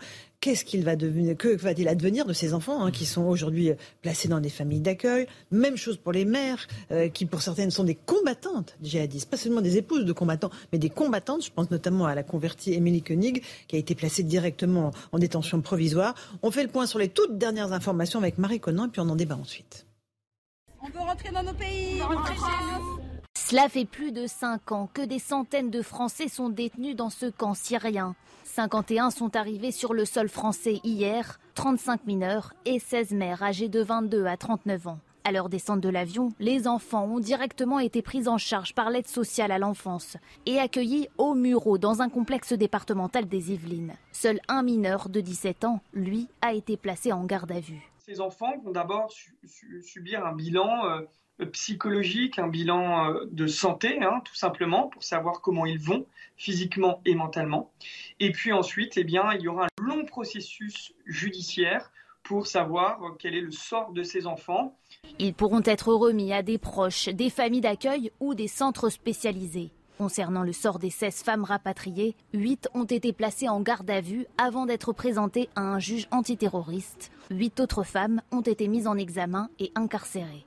Parmi ces femmes, Emily Koenig, partie en Syrie en 2012 et soupçonnée d'avoir agi comme recruteuse, notamment pour l'État islamique. C'est euh, au, magistrat instructeur de définir quel a été le, rôle précis, si toutefois il y avait un rôle précis, de ces femmes euh, au sein de, l'État islamique, avant que euh, eh ces magistrats prennent une décision de les renvoyer ou non devant un tribunal correctionnel ou devant une cour d'assises. La France a donc emboîté le pas de ses voisins européens qui ont choisi depuis plusieurs années de rapatrier leurs ressortissants, à l'image de l'Allemagne, la Suède ou la Belgique. Et Régis Le Sommier, on comprend mieux pourquoi il y a ces rapatriements massifs, parce que c'était au compte-goutte jusqu'à présent qu'on rapatriait ces enfants. En fait, les Kurdes qui, qui tiennent ces camps de détention euh, en Syrie euh, ont décrété l'état d'urgence aujourd'hui parce qu'ils ont peur d'une invasion turque dans le nord-est de la Syrie, où se trouvent justement ces camps de réfugiés. ils ont peur en fait, que, de, que les, prisonniers se disparaissent dans la nature, c'est ça C'était déjà arrivé d'ailleurs dans le camp de Halol, puisqu'il euh, y avait eu déjà une offensive turque qui avait provoqué justement un mouvement à l'intérieur. Alors il y a eu plusieurs plusieurs, étapes hein, dans, dans, ces camps. Euh, il y a eu des soulèvements qui ont permis à certains euh, détenus euh, de, hein. de, mmh. partir, de quitter le camp. Donc ils ont les plus dangereux ont été rattrapés fort heureusement. Mais donc oui, la crainte en effet, c'est que la surveillance ne puisse plus avoir lieu. en l'occurrence, moi je voudrais revenir sur la, la le, le, mmh. le, le, temps, la durée de, de, la présence de ces Français. Vous savez, on, on ils dit, sont restés là depuis quoi? bah, depuis 2017. 17, la, Barouz, la fin de l'État islamique, c'était 2017, et depuis 2017, on est en 2022. Ces enfants sont avec leur mère euh, détenus dans ces camps. Euh, on sait qu'un certain nombre de mères, il y a eu des reportages qui l'ont très bien montré, euh, restent très virulentes et très attachées aux valeurs entre guillemets de l'État islamique. Et donc on peut imaginer qu'elles ont continué justement à expliquer à leurs enfants, qui, je le rappelle, ont été conçus pour certains, euh, comme pour être ce qu'on appelle ce qu'on appelait les lionceaux du califat, mmh. c'est-à-dire la nouvelle génération de djihadistes qui étaient censés, censés euh, conquérir le monde. Euh, donc ces enfants-là ont été conçus dans le but de de, de faire le djihad. ils sont ils ont ils sont restés éduqués auprès de mères qui n'ont pas changé idéologiquement et qui ont perdu d'ailleurs le, le, le, père des enfants qui, qui était combattant. Hein. Mmh. Émilie Koenig, par exemple, a eu un certain certain nombre d'enfants avec des, des, combattants de l'État islamique qui sont morts au combat. Donc on peut imaginer que la, euh, ce, cette, euh, cette éducation a perduré et toute la difficulté aujourd'hui, ce que pour les services sociaux là, hein, bien sûr, ce que ce que n'ont pas mm. euh, d'une certaine façon eu les Russes ou les Allemands ou les Suédois qui ont ramené, c'est-à-dire qu'ils ont pu être traités assez tôt d'une mm. certaine façon et que voilà, on a pu les surveiller. Là, l'idée de ce qu'avait dit le, le juge, comment il, euh, euh, non, non, euh, celui de, de le procureur, le comment pendant les attentats de, pardon, François ça, Molins. Molins, oui, il avait dit comment il est possible qu'il y en ait un certain nombre qui soient des véritables bombes humaines à bombes à retardement. Et, et, et, là, en fonction de l'âge, on, voit déjà qu'il y en a un à 17 ans qui lui est placé en détention également. Donc on peut on peut on peut se dire que voilà il y a un, potentiel aussi de de, de, de, comment, de radicalisation. Et puis pour les plus jeunes, tout, tout sera décidé. Enfin, ça va être extrêmement compliqué. Mhm. Euh, même, euh, vous voyez, ils mhm. sont regroupés dans un centre Muro, donc ils sont pas immédiatement mis dans des familles. Euh, un certain nombre ont été placés ou rendus à leurs grands-parents. Alors là, le pas tout de suite. Hein. Il va falloir plusieurs jours avant qu'ils soient éventuellement rendus à leur famille. Dans, dans, dans des familles placés dans des familles d'accueil. Mais le, le, donc il faut que ces familles soient formées aussi. Et puis euh, le, le, problème, c'est que bien souvent, la famille qui leur reste, puisque leur mère vont être incarcérés, la famille qui leur reste, ben, la famille, elle, elle, est complètement démunie. Euh, les grands-parents, un certain nombre de grands-parents souhaitaient récupérer, les, petits, mais euh, ils, ne, ils ne savent pas du tout l'univers mental mm. et, et, ce qu'ont vécu ces enfants, et eux sont des, des familles... Qu'est-ce qu'ils ont vécu Alors, par exemple, dans ces camps-là, d'où ils viennent, euh, bon, ils ont été détenus, ils étaient détenus, mais ce qu'ils ont vécu avant, est-ce que certains d'entre eux ont pris part à des exécutions Qu'est-ce qui leur est arrivé à ces enfants Souvenez-vous la propagande de l'État islamique. On a vu des enfants de 5 ans exécuter des prisonniers euh, avec les mains dans le dos. Euh, il y avait euh, un certain nombre d'enfants, même yézidis, parce que chez les yézidis, vous savez, mm-hmm. l'État islamique en avait pré prévoyait justement de d'exécuter tous les hommes de 10 jusqu'à jusqu'au plus vieux et de mettre les femmes en esclavage. En revanche, les enfants étaient comment enrôlés pour devenir des, des lionceaux du califat. Et les lionceaux du califat, euh, c'était euh, les programmes scolaires, c'était on t'apprend à couper des têtes, mm. on t'apprend à comment à tirer à la kalachnikov, on t'apprend dès le plus, plus jeune âge. On leur faisait faire des, des, des, choses horribles. Les yézidis, c'était encore mm. pire. Comme ils étaient considérés comme impurs et qu'on puisse considérer comme des représentants du mal, des adorateurs de Satan, parce que les yézidis ont cette particularité d'adorer un ange qui est considéré comme Belzébuth par les islamistes, mais aussi par les chrétiens.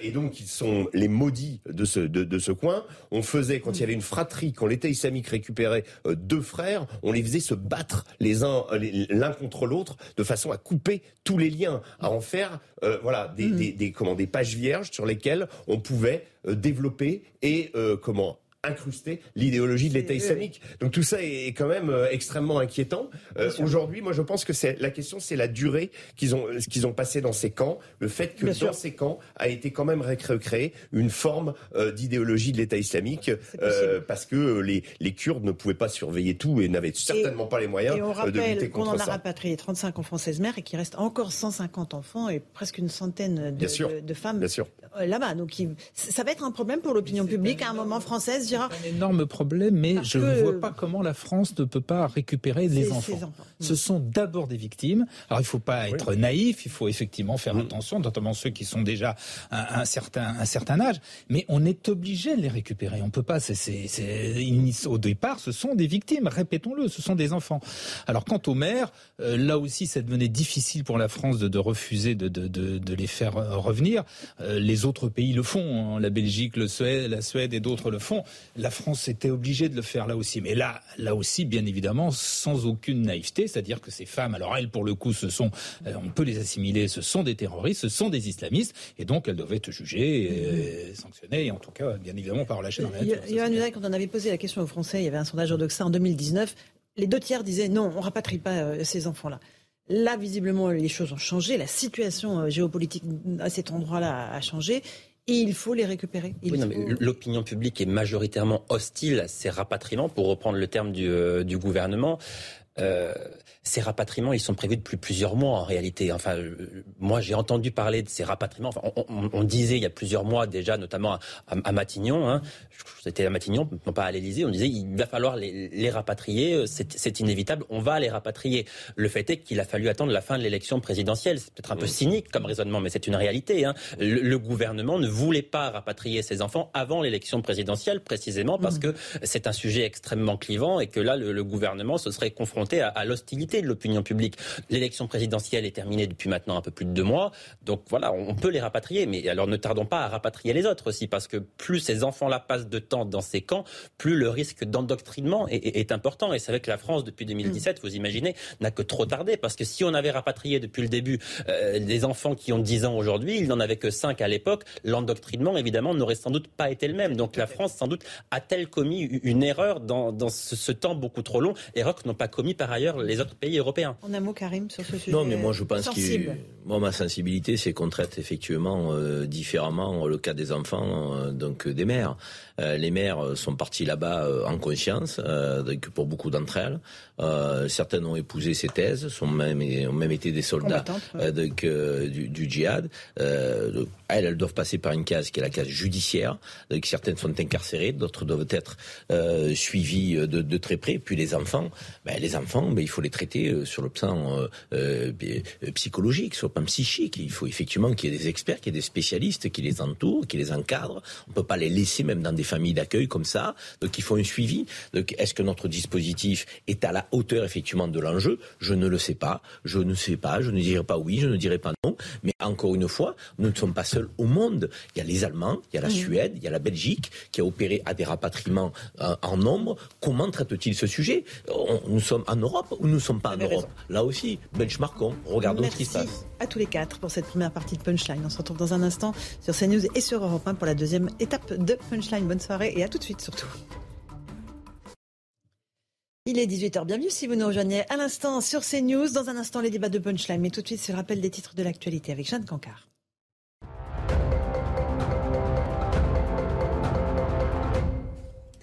À l'Assemblée nationale, Elisabeth Borne a tenu son discours de politique générale dans une ambiance chahutée, quelques huées et invectives lors de ce grand oral. La Première ministre qui a appelé les oppositions à bâtir ensemble des compromis pour répondre aux défis économiques et qui a mis en garde contre le désordre et l'instabilité. À Nice, dès lundi, le masque sera de nouveau obligatoire dans les transports en commun. C'est ce qu'a annoncé aujourd'hui le maire de la ville, Christian Estrosi, qui veut prendre les devants pour faire face à une septième vague qui, selon ses mots, monte en flèche. Au niveau national, pour le moment, le gouvernement ne fait que recommander le port du masque. Malgré la colère des mouvements écologistes, le Parlement européen valide le label vert pour le gaz et le nucléaire. Ces deux sources d'énergie sont ainsi reconnues comme nécessaires pour lutter contre le changement climatique, avec un texte qui permet notamment de classifier comme durables certains investissements dans des centrales nucléaires qui n'émettent pas de CO2. C'est une marée rouge et blanche de fêtards qui a envahi aujourd'hui Pampelune après deux ans d'absence en raison de l'épidémie. Les célèbres fêtes de Pampelune font leur grand retour, accompagné bien sûr de leur fameux lâcher de taureau, des fêtes immortalisées en 1926 par Hemingway dans son roman Le soleil se lève aussi. Bienvenue à tous et à toutes si vous nous rejoignez à l'instant dans Punchline sur CNews et sur Europe 1. On va balayer toute l'actualité du jour, à commencer par euh, cette grève à la SNCF. Trafic fortement perturbé aujourd'hui avec des cheminots qui revendiquaient des hausses de salaire pour compenser l'inflation. On verra ce que leur a accordé la direction. Mais pendant ce temps-là, bien sûr, ce sont les passagers qui ont été pris au piège dans les gares. Écoutez leur réaction avec, Marie, avec Mathilde Manez. On a mis une heure et demie pour arriver jusqu'ici. Une galère, on a failli le rater. Une grève de train qui perturbe déjà le début des vacances pour ces Français. La SNCF l'avait annoncé. Aujourd'hui, c'est une journée noire. Conséquence, des trains annulés, les usagers sont obligés de trouver des solutions. Je devrais aller à Perpignan, mais mon train s'arrête à Narbonne. Et je suis obligé de prendre un Uber à 150 euros. On pouvait prendre un train pour Narbonne, qui n'allait pas plus loin mais qu'on n'avait pas de place assise. Donc c'était ça ou c'était rien. Et demain, les trains étaient complets aussi. Et demain matin, on prend le train de Narbonne vers Perpignan. Ça nous coûte 130 balles en plus. Quatre syndicats ont appelé à ce mouvement de grève. Ils réclament des hausses de salaire, dénoncent des tâches qui s'accumulent et une grille de rémunération bloquée depuis de nombreuses années. Un mouvement de grève plus ou moins compris par ces Français. Ils font très souvent grève, c'est un peu dommage. Il y a des gens qui auraient la possibilité de faire grève, qui aimeraient faire grève et qui ne le font pas. Je suis un peu partagé. Bon, il faut bien faire, se faire entendre de temps en temps, mais bon, après, ça embête tout le monde. Ça fait pour peut-être, je ne sais pas. Face à la grève, la direction de la SNCF a prévu une table ronde avec les syndicats aujourd'hui. Et on est avec euh, Karim Zeribi, consultant CNews, pour évoquer cette actualité. Abdoulaye Kanté est là aussi. Bonsoir, policier dans les Hauts-de-Seine. On va parler de sécurité avec vous. Gérard Leclerc, euh, éditorialiste politique à CNews, et Joseph Massescaron, euh, qui est écrivain. Bonsoir à tous les quatre. Un mot sur la grève à la SNCF, Joseph Massescaron. Justifié au regard de la hausse de l'inflation qui impacte les salaires ou pas pour vous? C'est assez troublant quand même, parce que quand on entend... le premier mouvement, c'est de considérer, bien sûr, que euh, c'est pas le moment. Alors on va, les, grévistes vont nous répondre que c'est jamais le moment. C'est ce qu'ils nous ont dit hier, voilà. Voilà, vous voyez, c'est ce qu'ils font absolument. C'est le vendredi, ça va pas. Quand c'est le samedi, ça va pas. Là, c'est le mercredi, ça va pas. Voilà. Euh, maintenant, euh, ce qui est, ce qui est sûr, c'est qu'il y a, il y a quand même un phénomène général qu'on qu'on peut un peu constater, c'est que il y a beaucoup de Français qui vont partir en vacances. On, a, on estime à 2 millions de Français supplémentaires ceux qui vont partir en vacances et que souvent, ces Français-là prennent le train.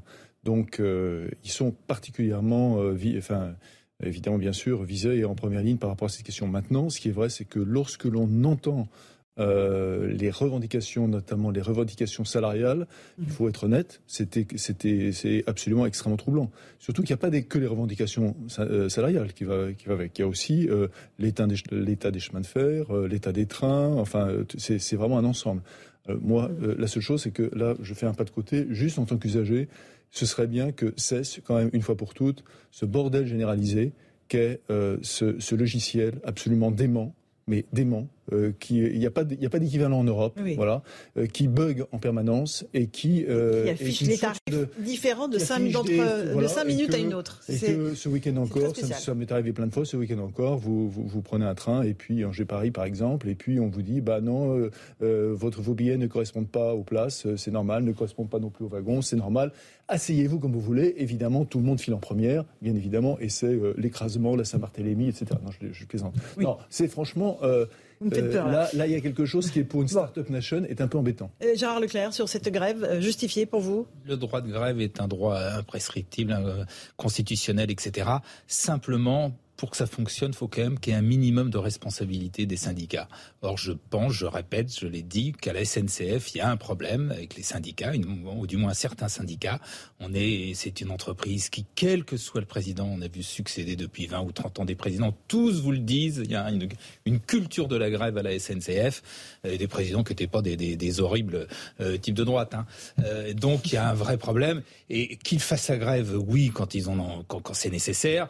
Quand ils font la grève, quand même très très très très souvent, on se pose mm. des questions. Quand ils font la grève parce qu'ils refusent notamment l'ouverture à la concurrence, là on se pose aussi euh, des questions. Euh, et dans le cas précis, faire grève au moment où les gens partent de vacances, partent en vacances enfin dans une période qui est difficile, où il y a des problèmes de pouvoir d'achat, euh, où ils ont subi deux années de Covid, etc. Leur infliger ça, on entendait des témoignages de gens, ça va nous coûter 150 euros parce qu'on va devoir prendre un taxi, etc. Je trouve que c'est pas bien. Normalement, il y a une espèce de, il y a une solidarité qui existe entre entre salariés et on fait pas ce genre de choses-là. Ils peuvent très bien faire grève, mais mm. qu'ils le fassent pas au moment des départs en vacances, qu'ils le fassent s'ils veulent pénaliser, faire grève. Il y a d'autres moments dans l'année pour le faire. Abdoulaye Kanté, votre avis d'usager alors? Bah, D'usager, c'est que je pense qu'effectivement, c'est les otages. Ils sont les pris en otage parce que entre les négociations entre la, direction et les syndicats, donc euh, ceux qui sont au milieu, ce sont les usagers qui, comme vous l'avez dit justement, c'est que pendant deux ans, ils n'ont pas pu partir en vacances. Mhm. Certains vont devoir payer. En plus, on a un problème de pouvoir d'achat actuellement, donc euh, c'est vrai que encore une fois, il est nécessaire de que tout le monde trouve une solution parce que là, c'est un peu trop duré. Karine Zerebi, alors euh, vous, euh, évidemment, euh, vous défendez plus les cheminots qui, eux, sont confrontés, comme tout le monde, à, la hausse de l'inflation. Hein, on est à 6-7%. Là, ce que leur propose la direction de la SNCF, c'est une augmentation des salaires de 3,1% médiane. C'est-à-dire qu'il y a une partie en hausse de salaire et une autre partie en prime, évidemment, donc prime ponctuelle. Moi, je suis pas là pour défendre les cheminots. Je connais bien cette entreprise, euh, euh, et je la connais depuis très longtemps. Mon père était cheminot, mon frère est cheminot, je l'ai été aussi, euh, et je considère aujourd'hui que vous parlez d'une SNCF qui n'existe pas. La concurrence, elle est là.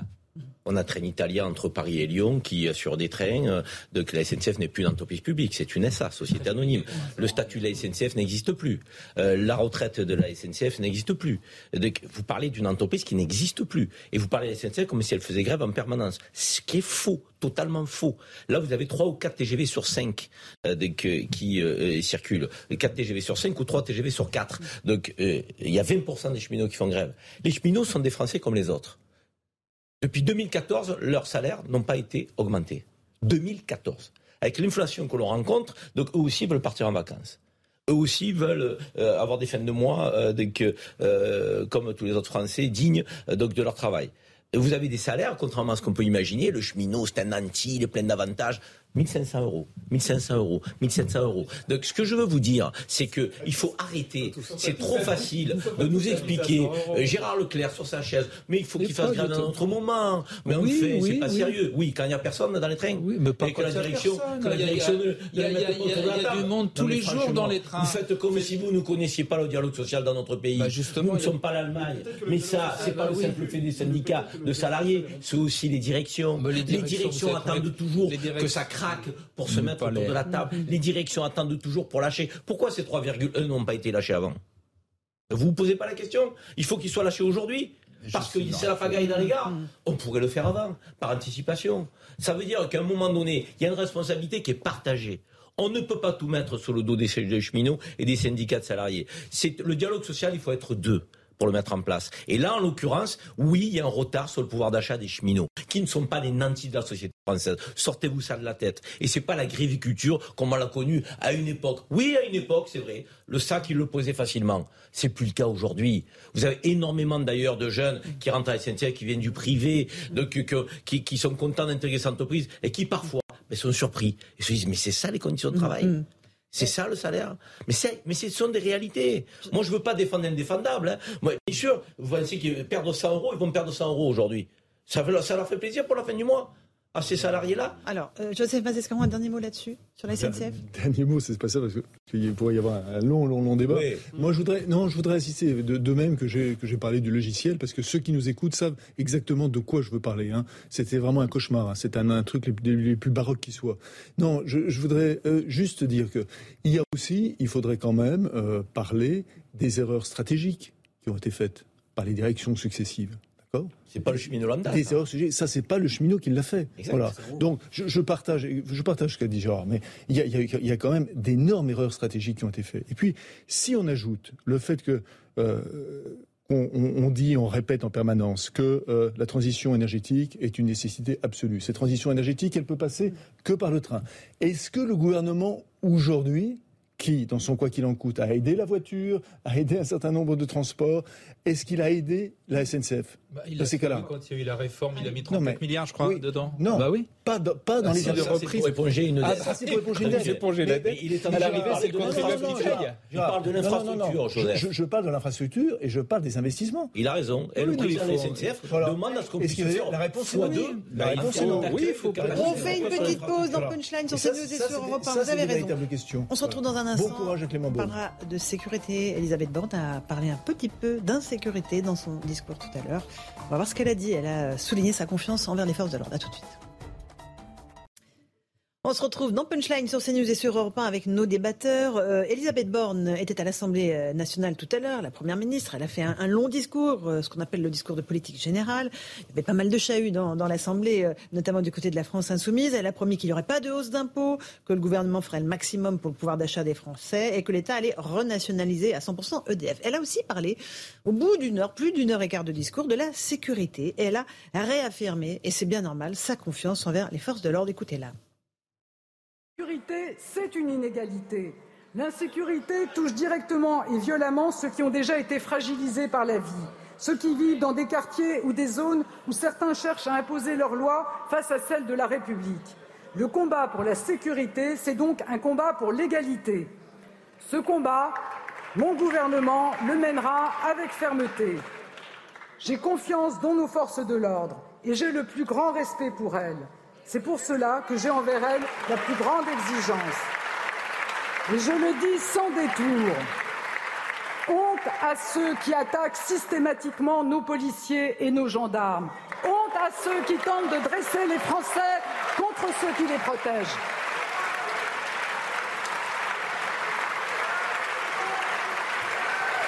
Voilà, avec les députés de la majorité qui se sont levés pour applaudir euh, cette honte, euh, honte à ceux qui accusent les policiers de, de tuer. Euh, Joseph Mazescaron, oui. Et après un, premier hein. un, premier mot sur la forme. Hmm. Parce qu'on a déjà entendu Madame, Madame Borne, on l'a déjà entendu, hein, bien sûr, à l'Assemblée nationale. elle avait un ton, hmm. enfin, personnellement, que j'ai trouvé assez convaincant. C'est-à-dire que. Ferme. Ferme. elle habitait son discours. Alors ensuite, après, on va parler en effet euh, des éléments, est-ce qu'ils sont crédibles ou pas crédibles, etc. Mais il y a quand même un élément qui est un élément important, c'est-à-dire par rapport à, d'autres premiers ministres qu'on a connus. L'examen d'entrée réussi, on va dire. Voilà, c'était un peu moins réussi. D'autres qui avaient l'impression de se regarder comme éditorialistes euh, en train de, en train de parler euh, mm. à l'Assemblée nationale elle est, elle est, dans son discours. Voilà, c'est juste ce que je voulais dire. Vous avez raison. Sur le fond, euh, quand, euh, Abdoulaye Kanté, vous êtes policier, quand elle dit honte à ceux qui attaquent nos policiers, ça, ça résonne évidemment à vos oreilles. Bien sûr, bien sûr, parce que je pense qu'au-delà de ce discours, on attendait quand même des paroles fortes, sensées et justement éminents de, de responsables politiques, parce que ces propos aussi euh, qui étaient honteux, que la police tue ou la police elle est violente, etc. Donc venaient aussi de personnalités politiques. Et pour moi, je pense qu'il était nécessaire que, voilà, la première ministre, dans le cadre de son discours de politique générale, affirme une bonne fois pour toutes que la police, les forces de l'ordre, la gendarmerie sont là pour les Françaises et les Français. Mhm. Qu'il faut bien être bien clair qu'il n'y a pas une police pour euh, un gouvernement ou etc. La police est là pour tout le monde. Et il était nécessaire aussi de rappeler avec fermeté que nous aussi nous sommes confrontés à cette société qui devient de plus en plus violente parce que effectivement avec la crise sociale que nous traversons, la crise sanitaire, et toutes ces choses-là, effectivement, les citoyens français aussi en ont marre. Mais ils ont besoin aussi de sécurité. Il ne faut pas que, la sécurité soit vue comme une insulte ou euh, quelque chose qui fait peur. La sécurité, je pense qu'elle est pour tous. Tout le monde a envie de vivre en toute quiétude dans ce pays. Et aujourd'hui, il faut que les responsables politiques, au-delà de, de, de, toute, on va dire, euh, euh, voilà, vocifération euh, de mhm. part et d'autre, la polémique, il n'y a pas lieu d'être quand il s'agit de sécurité pour nos citoyens. le discours d'Elisabeth Borne était clair, Karim Zeribé. Euh, Elisabeth Borne n'est pas, connue pour être une spécialiste des questions régaliennes. Mais ce passage, il est fort pour une raison. Elle a été très authentique. Hmm. Elle a été elle-même. Elle a dit ce qui était au plus profond d'elle-même. C'est une républicaine, Elisabeth Borne. une républicaine de sensibilité de gauche parce que son parcours politique l'a amené par là. C'est une républicaine qui a bénéficié de la méritocratie républicaine parce qu'elle a eu une ascension par l'école, euh, que par la méritocratie. Et elle le dit clairement, mhm. je, défendrai les forces de l'ordre. Nous serons derrière nous les forces de l'ordre. Et quelque part, elle remet l'église au milieu du village en disant qu'il y a dans la classe politique des gens aujourd'hui qui euh, vont en l'encontre de ce mm. qu'on est en droit d'attendre d'un responsable politique. La police tue, elle a ciblé la France insoumise, disons-le clairement dans son discours. Et Jean-Luc Mélenchon. Donc, euh, euh, comme euh, étant effectivement dans une posture qui était inacceptable. et elle a dit d'ailleurs qu'elle les soutiendra et elle les soutient de, tout en sachant effectivement euh, de, la difficulté du métier. Et, c'est Gérald Darmanin qui est, euh, j'allais dire, le maître de cérémonie euh, sur les questions régaliennes, parce que son portefeuille mm. en plus a été élargi à l'outre-mer, donc il a été conforté, c'est lui qui a la posture. Et il est, c'est normal après ce succès du Stade de France. Hein. certes, mais pour, pour autant, il n'a pas été désavoué ou, ou, ah ou, affaibli que par le remaniement, bien au contraire. Donc, et directement, il, parle au, au, au président de la République sur ces questions régaliennes. Mais là, elle s'est insérée sur la question régalienne dans son discours et elle a dit ce Et on va l'écouter sur la justice après. Non, parce que je pense qu'il était, nécessaire, il était nécessaire aussi qu'elle puisse faire ce rappel, parce que depuis trop longtemps, on entend ces discours qui sont, on va dire, anti-républicains. Parce que, comme vous l'avez dit justement, c'est qu'il fallait encore euh, colporter ce message républicain à travers nos concitoyens qui, faut qu'ils disent qu'il y a des femmes et des hommes qui sont là pour leur euh, sécurité. Et je trouve que son discours, notamment cette partie-là, était mm. nécessaire. Mais aussi, je pense que pour que le message soit perçu par nos concitoyens, il faut aussi que la justice aussi fasse son travail. On va l'écouter dans un instant parce qu'il y a, la deuxième partie de, son intervention. Oui, il y a un mot très fort, c'est quand elle a dit euh, l'insécurité, c'est une inégalité. Le combat contre l'insécurité, c'est le combat pour l'égalité. Et là, elle appuie précisément quelque part où ça fait mal pour la gauche. Parce qu'il y a un vrai problème entre la gauche, enfin une partie de la gauche, faut jamais généraliser, et l'insécurité. Et c'est d'ailleurs quelque chose que j'ai du mal à, m'expliquer. C'est-à-dire que une partie de la gauche ne voit pas que l'insécurité, c'est la première des injustices. C'est la première des, égalités, des inégalités. C'est la première des libertés. et que ce sont justement les publics populaires, ceux à qui normalement la gauche s'adresse, qui sont les victimes de ça. et donc il y a un sentiment d'abandon, de, de, voilà, et y compris par la gauche. Et donc là-dessus, quand elle a fait ça, je trouve que c'est une espèce de leçon politique qu'elle a donnée à une partie de la gauche, et je trouve que c'était. Et pourtant sa famille politique. Elle a été un peu mentiste là, on va dire. Parce que c'est vrai qu'à gauche. Un ministre de l'Intérieur que vous aimez bien. C'était Jean-Pierre Chevènement qui incarnait cette sensibilité d'une gauche républicaine assez autoritaire et ferme. Bon, euh, on va juste l'écouter alors sur la deuxième partie, parce qu'évidemment, on ne peut pas parler de la police sans parler de la justice. La réponse pénale, elle l'a évoqué aussi. Écoutez ce qu'elle a dit. Moi, j'entends la colère des Français et l'exaspération des forces de l'ordre face aux multirécidivistes. La réponse, c'est le refus de l'impunité. Nous doublerons le temps de présence des forces de l'ordre sur le terrain d'ici 2030. Cela se fera grâce à nos recrutements, en allégeant les procédures, en les modernisant. Une profonde réforme de l'investigation sera mise en place avec une formation plus longue, le passage obligatoire de l'examen d'officier de police judiciaire et la création des assistants d'enquête. La réponse, c'est aussi l'efficacité de la justice. Ce sont des décisions rapides et respectées. Les États généraux de la justice, lancés par le président de la République, ont montré qu'il fallait des moyens supplémentaires et des méthodes nouvelles, qu'il fallait répondre à la crise de confiance de nos concitoyens, aux attentes fortes des professionnels et garantir toujours l'indépendance de la justice. Mon gouvernement vous proposera une loi de programmation pour la justice. Nous voulons notamment recruter 8 500 magistrats et personnels de justice supplémentaires pour une justice plus proche, pour réduire les délais et permettre aux juges de se concentrer sur leur mission fondamentale. Nous agirons pour que chaque, chaque peine prononcée soit exécutée et pour lutter contre la surpopulation carcérale. Une quarantaine d'établissements pénitentiaires, 15 000 places, seront livrées dans les prochaines années. Bon, bah, si Elisabeth Borne tient tout ce qu'elle dit, euh, Abdoulaye Kanté, bah, vous qui êtes policier. Elle aura fait le programme de Valérie Pécresse. C'est ça. Alors, Joseph elle parle à la droite. Là, je parle en connaissance de cause. Pardon, elle aura fait le programme de Valérie Pécresse. Non, ce qui, euh, juste un mot là encore, pardonnez-moi, c'est la, la forme, et je pense que la forme ici est aussi importante. Euh, je suis, mais vraiment, euh, scandalisé par les vociférations. De la France Insoumise? Peu, importe, là je ne sais pas, moi je ne sais pas d'où elles viennent. Mais je suis il y a eu des hurlements pendant tout je le discours. Je suis scandalisé par les vociférations. C'est-à-dire que c'est l'Assemblée nationale, c'est pas un rendez-vous de clowns de cirque. Voilà. C'est-à-dire les, les députés qui se comportent ainsi sont indignes. D'accord. Je dis, mais vraiment indignes. C'est-à-dire pour nous qui sommes citoyens, nous sommes citoyens, je les trouve, au sens littéral du terme, obscènes. Voilà, je peux obscène, c'est-à-dire quand on se met au devant de la scène. Ils sont obscènes. Voilà. Donc il faut 53% des Français qui sont abstenus d'ailleurs. C'est hein. juste, c'est juste pas possible. Ça donne une image de notre politique. Une image de l'Assemblée nationale terrible. Et je trouve que et, et, évidemment, je veux dire, ils servent Elisabeth Borne, qui là a une force. On sent, voilà, c'est ce que Gérard me dit. On sent une force, voilà derrière. Alors ensuite, après, il y, a, il y, a des propositions. Les propositions là, c'est clair. Hein. Construction de places de prison. Réponse pénale, voilà. chaque peine appliquée. Euh, attention, là, il y a des choses, des engagements. C'est le sujet parce qu'aujourd'hui, c'est l'effectivité des peines. Donc, euh, en fait, les sanctions sont là, mais elles ne sont pas forcément appliquées. Ou soit elles sont appliquées, mais plutôt plus tard dans le temps. Et entre-temps, ça laisse le temps aux délinquants de faire encore tous ces larcins. Et aussi, je parle aussi à la filière aussi qui est très importante, c'est la police judiciaire. Vous vous, vous, vous rendez compte qu'aujourd'hui, la filière investigation n'intéresse plus les policiers. Et pourtant, c'est quelque chose de vraiment euh, exceptionnel. Mais central, on n'a pas forcément oui. les moyens notamment aussi euh, par rapport à la simplification de la procédure, la numérisation de la procédure. Je peux vous dire qu'on attend toujours. C'est toujours compliqué. Quand vous avez vos logiciels, comme nous avons des enquêteurs, quand vous êtes face à votre logiciel qui ne fonctionne pas, vous êtes toujours obligé de le, de le redémarrer. C'est une perte de temps. C'est une perte de temps. Donc aussi concernant euh, les places de prison. Donc oui, euh, oui ben, il y en aura 15 000, dit-elle. Mais il faut, il faut. Sans préciser quand. Hein. C'est ça. C'était déjà 15 000 euh, au début de, du produit. Je suis peut-être, on va dire, dans l'optimisme, et j'espère que pour une fois, qu'elle va tenir ça.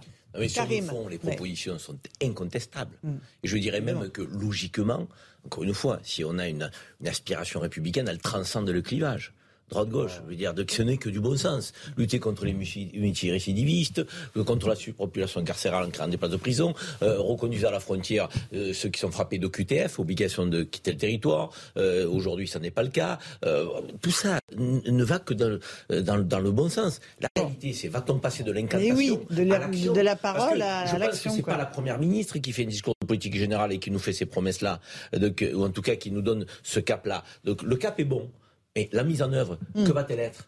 À quel moment? Dans quel timing? Non. Chaque peine doit, doit être exécutée. En fait, en dessous d'un an, les peines ne sont pas exécutées. Donc déjà là, elle est mise en... Euh, c'est la mise en action qui va, qui va compter. Elle est mise en défaut par la réalité. Que, faut, euh... Concrètement, quand elle Madame la Première ministre ça. Et on commence par quoi Et par quoi dire, Et qu'en pense votre ministre de la, limite, Justice Je vais vous dire, après la loi pouvoir d'achat qui va mmh. être présentée demain au Conseil des ministres et ensuite après-demain qui va rentrer à l'Assemblée nationale, pourquoi euh, donc ne prenons pas, euh, ne, prenons pas le taureau par les cornes sur sécurité justice en proposant donc elle, elle, oui, oui. ça viendra mais pas tout de suite. Il y a eu les le, le il y a des procédures qui sont lancées, il y a des assises qui sont lancées, etc. C'est peut-être logique d'aller assises. C'est fini les états généraux. Non, non, non, ça commence pas terminé. Les états généraux de la justice. Je crois pas que sur la police. En ce qui concerne le Beauvau de la sécurité, c'est terminé. Le Beauvau, oui, mais les états généraux. La justice, c'est pas terminé. J'ai entendu aussi parler d'assises, en effet. Oui, oui, c'était Non, mais encore une fois, chaque peine doit être exécutée. Oui, tout à mais c'est pas le cas aujourd'hui. C'est pas le cas. Ça rend absolument fou les Français. Parce qu'il y a pas moins de magistrats et moins de greffiers. Il n'y a pas simplement moins de magistrats. Il y a également aussi le fait que bah, quand même, un grand nombre de magistrats sont, euh, bah, sont sous influence euh, à la fois enfin, d'une certaine forme d'idéologie. Moi, moi enfin, je, pense que le problème, c'est la formation du juge personnellement. Je pense qu'on devrait avoir les, les, les exemples à l'étranger. Par exemple, en Grande-Bretagne, vous avez la possibilité, on n'est pas juge après, après être passé par une école de la magistrature. On est juge, on, est, on peut être d'abord avocat, et ensuite, au bout de tant d'années d'expérience, on devient juge. Et c'est cette expérience qui vous permet d'être au contact de la réalité, qui vous permet d'être au contact du terrain, qui vous permet d'être au contact de la défense de la société. Et c'est pas, et c'est pas, euh, aussi dans c'est pas en passant, pardonnez-moi, ce n'est pas en passant. C'est pas mineur ce que voilà. dit Joseph, hein, parce qu'effectivement, euh, c'est ce qu'on appelait euh, en République la troisième voie quand on voulait ouvrir un corps. Une troisième voie qui permettrait à des commissaires de devenir juges, euh, de, à des gens qui ont un parcours différent, mais qui ont ces questions de sécurité, il faut le faciliter. En parlant de ça aussi, nous avons aussi cette possibilité aussi par rapport aux juridictions spécialisées. Je l'avais pris l'exemple, c'est que par exemple à, à, Compiègne, nous avons des magistrats qui sont partis au contact de policiers pour savoir quel était le phénomène euh, de tout ce qui était euh, les bombes artisanales, tout ce qui était euh, le phénomène pyrotechnique que nous, nous traversons actuellement dans, avec, dans nos quartiers Et là, ils se sont pris vraiment, ils ont vraiment vu la teneur, même aussi on peut voir aussi par rapport à de défense. Bien sûr. Que pourquoi on va en parler dans un instant. On se pose, on se pose deux secondes. On se pose deux secondes. on devient juge du jour au lendemain, après avoir passé un certain nombre d'examens, en effet extrêmement difficile. Et, et c'est quand même, enfin, euh, être juge, c'est une terrible responsabilité. Et vous ne pouvez l'acquérir qu'à l'école de la vie. Enfin, à mon sens, d'abord. Allez, il est 18h30, le rappel des titres de l'actualité avec Jeanne Cancard sur CNews et sur Europe 1.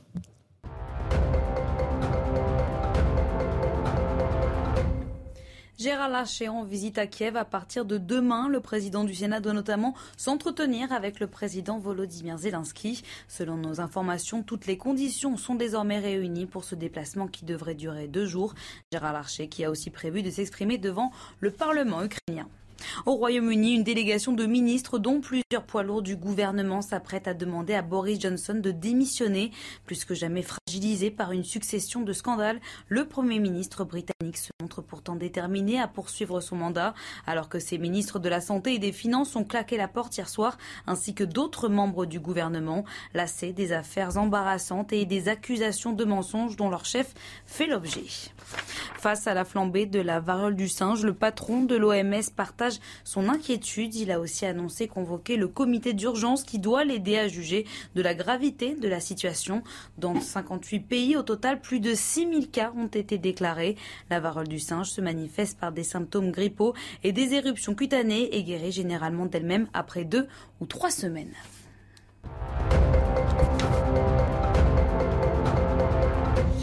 On se retrouve dans un instant dans Punchline. On va continuer à parler de sécurité. On parlera notamment de la légitime défense dans la police, l'usage de l'arme et la réponse pénale. À tout de suite.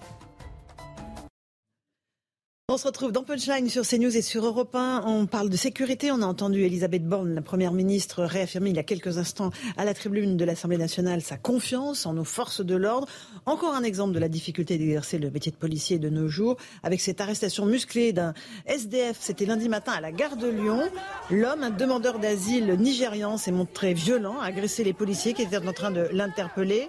La scène a été filmée par des passants qui étaient plutôt hostiles à l'intervention policière parce qu'ils n'avaient pas tout le début de l'intervention qui s'était produit des 15 minutes auparavant où l'homme s'était montré très agressif envers euh, les policiers. On fait le point avec Sandra Buisson et puis je vous demande après, euh, Abdoulaye Kantevou qui est policier, euh, comment ça se passe quand on est sur le terrain?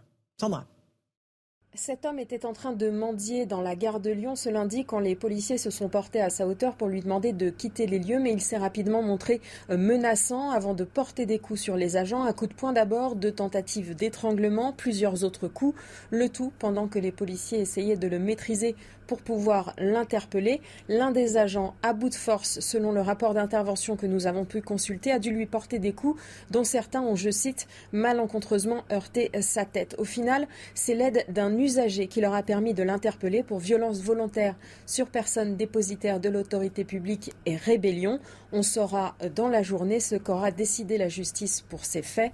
Il faut savoir que cet individu a déjà écopé de six mois de prison avec sursis la semaine du 17 mai dernier. Jour-là, il avait menacé des gens avec un couteau dans la gare de l'Est avant de menacer les policiers venus pour le maîtriser. Cet homme est né au Nigeria en 1997 et avait sur lui une attestation de demandeur d'asile. Il avait alors crié deux fois aux policiers Shoot me, tirez-moi dessus. Merci pour ces explications, son ambition. Ce qui est surprenant dans cette interpellation euh, violente de Kanté, c'est la réaction des gens autour qui disent Mais en fait, qu'est-ce que vous faites, euh, les policiers? Vous êtes en train d'agresser ce monsieur. Oui, ben, c'est toujours comme d'habitude la difficulté de nos collègues. Encore, euh, j'apporte un soutien total à mes collègues parce qu'il y a une difficulté aujourd'hui que quand vous intervenez, donc vous intervenez contre, sur un délinquant et vous faites votre travail, mais on va vous montrer en sorte que vous ne faites pas votre travail et on va chercher ce qu'on appelle la nouvelle culture du buzz et essayer d'alimenter les réseaux sociaux mmh. sur, un, on va dire, une, un bout d'image. Or qu'en fait, quand on regarde vraiment l'histoire, nous avons quand même face à un individu, euh, un voyou, qui euh, veut pas obtempérer euh, justement à une interpellation et que tout de suite les gens pensent que ce sont nous les policiers qui sont en train d'agresser cet individu. C'est-à-dire qu'il y a une inversion un peu de, Mais je pense qu'aujourd'hui, en fait, il y a ce qu'on appelle la victimisation des voyous. Aujourd'hui, il faut cesser cela. Aujourd'hui, il faut cesser que dire que ah, quand vous êtes face à un délinquant, quelqu'un en plus qui demande, qui est un demandeur d'asile. Mhm. Je rappelle que quand vous un endroit qui est dangereux pour votre sécurité, mais quand vous arrivez dans un pays et que vous demandez l'asile, mais que vous respectez pas les lois et non seulement, on va dire, le quotidien euh, euh sécurité des, des, personnes, comment voulez-vous qu'on puisse accepter cela? Donc, encore une fois, les collègues, ils ont fait leur travail et malheureusement, qu'est-ce qui va se passer? C'est qu'on va montrer sur les réseaux sociaux que les policiers, forcément, quand vous voulez pas vous laisser euh, faire, vous intervenez, donc vous faites euh, euh, de la coercition. et des fois, ça peut choquer, mais bon, c'est comme ça. Joseph, ah bah moi, j'ai été témoin d'une scène. J'ai cité situé ça très, très facilement. C'est rue Albert Thomas, dans le 10e arrondissement, derrière euh, la place de la République. Mhm. Euh, euh, c'est une personne qui agressait systématiquement des femmes. Il y a des policiers qui sont, qui sont venus, qui ont fini par venir. Et ils, se sont, ils ont essayé de maîtriser, la personne a hurlé. Et donc, euh, mes voisins de dessus, en parfait bobo, se sont amusés à euh, filmer à, partir de ce moment-là, quoi. Donc, euh, j'aurais simplement dit que c'était, c'était juste pas possible. Voilà, parce que, en effet, leur, leur but, c'est exactement ce que vous avez dépeint, c'était de prendre la séquence et ensuite, après, de dépasser sur les réseaux sociaux. Mmh, mmh. Donc, là, franchement, je l'ai, je, je l'ai vu in visu, quoi. Alors qu'il n'y avait pas, enfin, pas photo. La, la, personne hurlait, agressait, encore une fois, systématiquement les, les femmes. Ils venaient probablement de la gare, soit de la gare de l'Est, soit de la gare du Nord. Je sais pas s'ils étaient sous substance illicite ou pas. Et, il s'est montré violent avec les policiers. Les policiers euh, ont juste essayé de le maîtriser, quoi. Et évidemment, ils se sont tous fait preuve pour être après mis sur les réseaux sociaux, c'est-à-dire soit Twitter, soit, autre chose. C'est intéressant la manière dont on traite euh, euh, deux sujets d'actualité dans notre émission, le discours d'Elisabeth. Borne et ce fait qui est un fait de la vie réelle, du terrain, de tous les jours, de ce que vivent les policiers. On a, ils ont en face de un récidiviste, donc euh, de surcroît euh, de, qui euh, est en train d'effectuer une demande de, droit d'asile.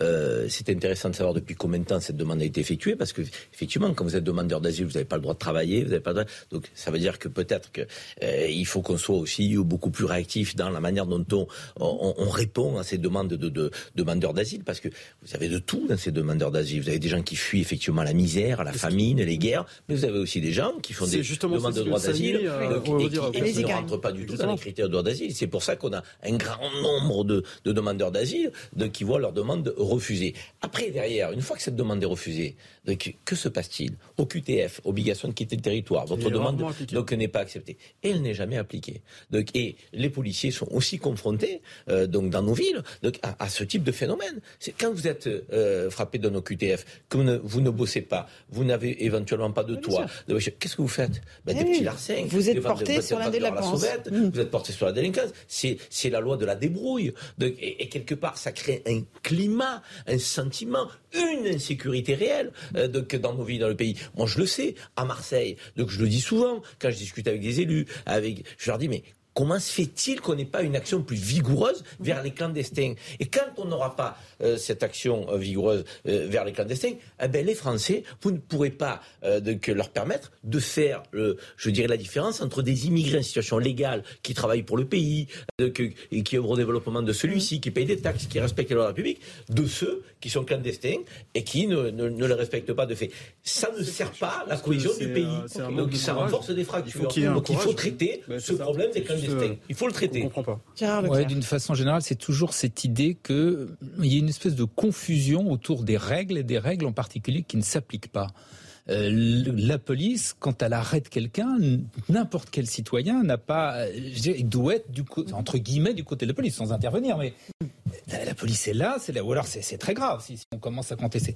Et deuxièmement, pour pour ce, pour cet individu, cet homme, le type, il est en récidive, et donc c'est tout ce que vous avez dit, je reviens pas, mais il y a d'une part déjà sur le droit d'asile, il commence vraiment à être temps de mettre un peu d'ordre là-dedans parce que le droit d'asile c'est quelque chose qui est quand même assez précis. Mm. Or maintenant, il, y a, des gens qui viennent de. On n'a pas eu un mot dans le discours d'Elisabeth Borne. Hein. D'Albanie et même de euh, et même euh, et même du Nigeria. Le Nigeria n'est pas une dictature, c'est pas vrai. Donc il y a déjà un vrai problème sur le droit d'asile. Et puis surtout, comme ça a été dit excellemment, quand une décision est prise, elle devrait s'appliquer immédiatement. Et donc quelqu'un qui a qui écope malheureusement pour lui d'une obligation de quitter le territoire, ça devrait être organisé. C'est ça. Mm. et, là, c'est quelque chose que les gens ne comprennent pas. il y a, 50 exemples dans l'association. C'est pour ça que je défie Elisabeth c'est que son discours tout à l'heure se traduise en acte. Mm. Parce que son discours, bon an mal encore une fois, quand elle dit les récidivistes, c'est le problème. Euh, la surpopulation c'est le problème. Euh, mais ça, c'est le diagnostic. Mais je pense que, oui, le diagnostic, on l'a comment, je pense que que ce discours, justement, là, on a un exemple concret. Vous avez un multirécidiviste, des policiers qui sont jetés en pâture sur les réseaux sociaux, la, non-effectivité de la peine. Donc euh, tout ça, en fait, doit, on va dire, euh, par rapport à ce que disait euh, Madame Borne, c'est qu'il faut justement agir là-dessus. Vous avez un exemple mm, concret. Mm. Qu'est-ce que vous allez appliquer? C'est-à-dire les procédures, les alléger, les OQTF, les appliquer vraiment directement, parce qu'après, effectivement, il y a les recours, etc. Mais tout ce qui est récidive, la réponse pénale. Donc tout de suite, qu'est-ce qu'il faudra faire? Et c'est ça, nous avons l'exemple concret. Et aujourd'hui, il faut soutenir aussi les policiers par rapport à ça. Ça m'amène à évoquer euh, cette légitime défense dans la police. Il y a eu un colloque qui s'est tenu ce, jour, justement pour répondre à cette question. À quel moment on fait usage de l'arme? À quel moment, euh, encore une fois, ça dysfonctionne du côté de la réponse pénale? On fait le point avec Vincent Farandez et puis je vous passe la parole là-dessus. Présents dans la salle hier, des policiers mais aussi des sociologues, psychologues, avocats et magistrats. Objectif faire un état des lieux sur la notion de légitime défense dans la police, l'usage de l'arme et la réponse pénale. Selon ce syndicaliste, ce colloque a permis aux magistrats notamment d'ouvrir les yeux sur la réalité du métier de policier. Euh, les magistrats eux-mêmes se sont rendus compte qu'il fallait qu'ils soient sensibilisés euh, à l'usage de l'arme, au métier de la police, euh, que ressentait un policier quand il est en période de stress, quand il est en période d'agression? Et il ne faut pas oublier qu'en fait, euh, derrière euh, la, notion de légitime défense, pour un policier, quand il est dans la rue, c'est un combat. La protection et le suivi des agents a également été traité. On s'est rendu compte que l'administration euh, avait un devoir de protéger ses fonctionnaires, sauf qu'en fait, elle a deux mois pour donner une, réponse. et sauf que le policier, il attend lui d'être pris en charge de suite. D'où l'intérêt d'avoir, de créer peut-être, de réfléchir à un système de référé on pourrait faire appel très très rapidement pour, euh, si on n'est pas d'accord avec la décision de l'administration pour être protégé. À l'image de cette proposition, les personnes présentes entendent porter certaines mesures devant leur administration. Quand un policier est dans la rue, c'est un combat, Karim. C'est frappant comme, euh, comme phrase, évidemment. Hein. C'est un combat. Il faut se mettre à la place des policiers quand ils, quittent le domicile familial le matin. Euh, donc euh, certains ben, le quittent avec la boule au ventre parce qu'ils ne savent pas ce qu'ils vont rencontrer. Et même dans un contrôle qui peut, pouvait être qualifié de banal il y a quelques années aujourd'hui, il n'y a plus rien de banal.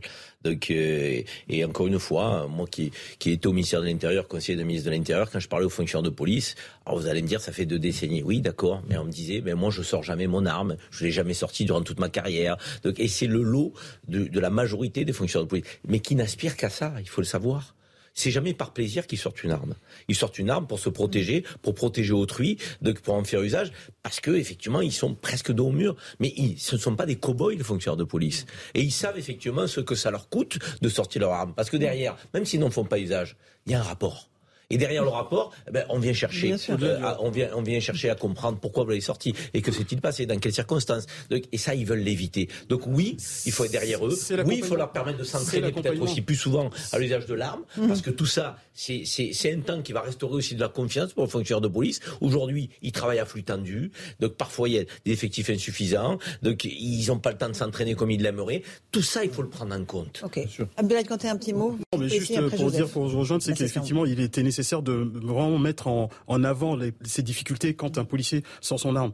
Moi, j'ai déjà arrivé de sortir mon arme et je peux vous dire que vous n'êtes pas serein en fait, parce que il y a tout, on va dire, l'accompagnement qui va de suite, parce que tout de suite, je reviens au dernier refus au tempéré, malheureusement, qui sont terminés euh, dans un drame. Nous avons ces collègues-là qui n'ont pas eu l'accompagnement nécessaire aussi, des fois, de notre hiérarchie. Et parce que je peux vous dire que quand un policier fait usage de son arme, je peux vous dire que psychologiquement, il n'avait pas cette intention-là. Et aussi, il n'est pas aussi bien. Mais qu'est-ce qui se passe par la suite? Tout de suite, on va dire, ben voilà, le policier a tué, mais on se rend pas compte dans quelles conditions, dans quelles sont les conséquences. Et je trouve que cette initiative de mettre euh, les magistrats face à ce genre de questions, doit aussi apporter aussi à, réfléchir, doit montrer que, vous voyez, voilà, un policier, c'est pas le cow-boy, c'est pas l'individu qui a le permis de tuer, contrairement à ce que certains politiques ont voulu dire depuis euh, euh, beaucoup d'années. Là aujourd'hui, euh, pour terminer, encore une fois, plein soutien à nos collègues qui, dans ces difficultés, de, je peux vous dire que quand vous êtes face à une situation où vous devez sortir votre arme en moins de 10 secondes, je, franchement, je défie mmh. quiconque de pouvoir faire cela. Bien sûr. Joseph Massescaron.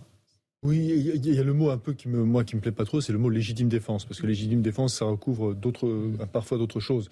La défense, euh, la, défense du policier, elle est par nature légitime. Donc, quand on dit légitime défense, il y a pour moi une redondance qui, en plus, c'est un danger immédiat. Oui, c'est un danger immédiat. Donc, défense légitime. Ça, Donc, ça ne me plaît pas. Donc, ça, ça, me plaît pas. Maintenant, euh, l'époque, il faut, bien savoir, c'est l'époque où un policier sortait son arme parce que c'était dans, dans, le cadre, par exemple, d'une affaire de grand banditisme ou autre, c'était des, des, des éléments enfin, relativement exceptionnel. C'est terminé parce que aujourd'hui, les personnes qui attaquent les policiers peuvent attaquer les policiers après avoir créé, par exemple, un feu de poubelle. Hein, après avoir créé euh, un, un, rodéo urbain, après avoir donc c'est pas du tout, on n'est pas du tout dans la même nature. C'est-à-dire que les policiers sont attaqués, sont attaqués volontairement parce que dans l'esprit des gens qui les attaquent, c'est une affaire entre de bande à bande et pas, de, et pas entre les forces de l'ordre et les citoyens. Donc c'est là où on est, enfin, en fait, on est aujourd'hui dans une forme de guérilla urbaine. On est rentré dans une forme de guérilla urbaine, qu'on le veuille ou qu'on ne le veuille pas. les uns euh, face à face et non plus côte à côte, comme le disait Et, à partir de ce moment-là, quand euh, euh, sortir une arme pour le, pour le policier, c'est quand même quelque chose de tout à fait normal. Il se, il se défend. Et quand vous avez des policiers qui sont pas, qui sont censés établir l'ordre et ne pas et ne pas avoir d'armes, ce qui est encore, je crois, le cas à Paris, voilà, ce qui moi me paraît un peu frappadingue personnellement, hein, vu la situation, vu la situation dans, le, dans la capitale, ça, j'avoue que je ne comprends pas. Alors, Gérard Leclerc. Non, simplement, les policiers ont euh, l'évidence besoin de, de, concertation, de soutien, etc. En revanche, il me semble, parce qu'il y a eu un débat autour de, de ça, que c'est exactement le type de, de, sujet sur lequel il ne peut pas y avoir une règle précise sur la façon dont interviennent les policiers. Mmh. L'idée d'une présomption de, légitime défense, je pense, c'est une folie, parce que là, on risquerait de partir dans n'importe quoi. Et, et, c'est vraiment, là, pour le coup, aux policiers de, de, en fonction de la situation, de prendre, et d'ailleurs, ça, ça veut dire que c'est une vraie responsabilité, mais de décider comment il doit intervenir. Et effectivement, de, sortir son arme et même de l'utiliser s'il faut l'utiliser. Mais je ne pense pas qu'on puisse rentrer dans des règles trop précises parce que c'est vraiment pour le coup au cas par cas. D'où la création de juridictions spécialisées, de magistrats. Nous avons des magistrats qui sont spécialisés dans tout ce qui est antiterrorisme, tout ce qui est dans les questions financières. Pourquoi pas dans ces questions-là? C'est-à-dire qu'un magistrat qui, lui, a été confronté, a vu ce genre de situation euh, par rapport à des mmh. formations, etc. Et justement, il pourra juger euh, par rapport à cette situation. La formation du magistrat dont on parlait tout à l'heure. Je pense qu'il faut que voilà, il faut élargir, on va dire, parce que pour, pour moi, un magistrat a aussi des compétences. Donc euh, voilà, il faut élargir cela, notamment sur ces questions, parce que le policier on va dire tout de suite que mais comment euh, euh, quelqu'un peut se rendre compte que euh, le policier a volontairement tiré ou bien c'était pour sauver sa vie ou il l'a fait de, on va dire, de manière volontaire. Donc il faut que les gens se rendent compte que quand un policier fait usage de son arme, quoi qu'il arrive, il sera obligé de s'en expliquer parce qu'il faudra déterminer les tirs, les conditions dans lesquelles ça s'est mhm. passé. Donc il faut aussi de l'autre côté que la magistrature aussi se rende compte de cela. Karim, il est important qu'il y ait la plus grande fermeté, que les gens comprennent vraiment ce qu'ils risquent quand ils s'en prennent à un policier.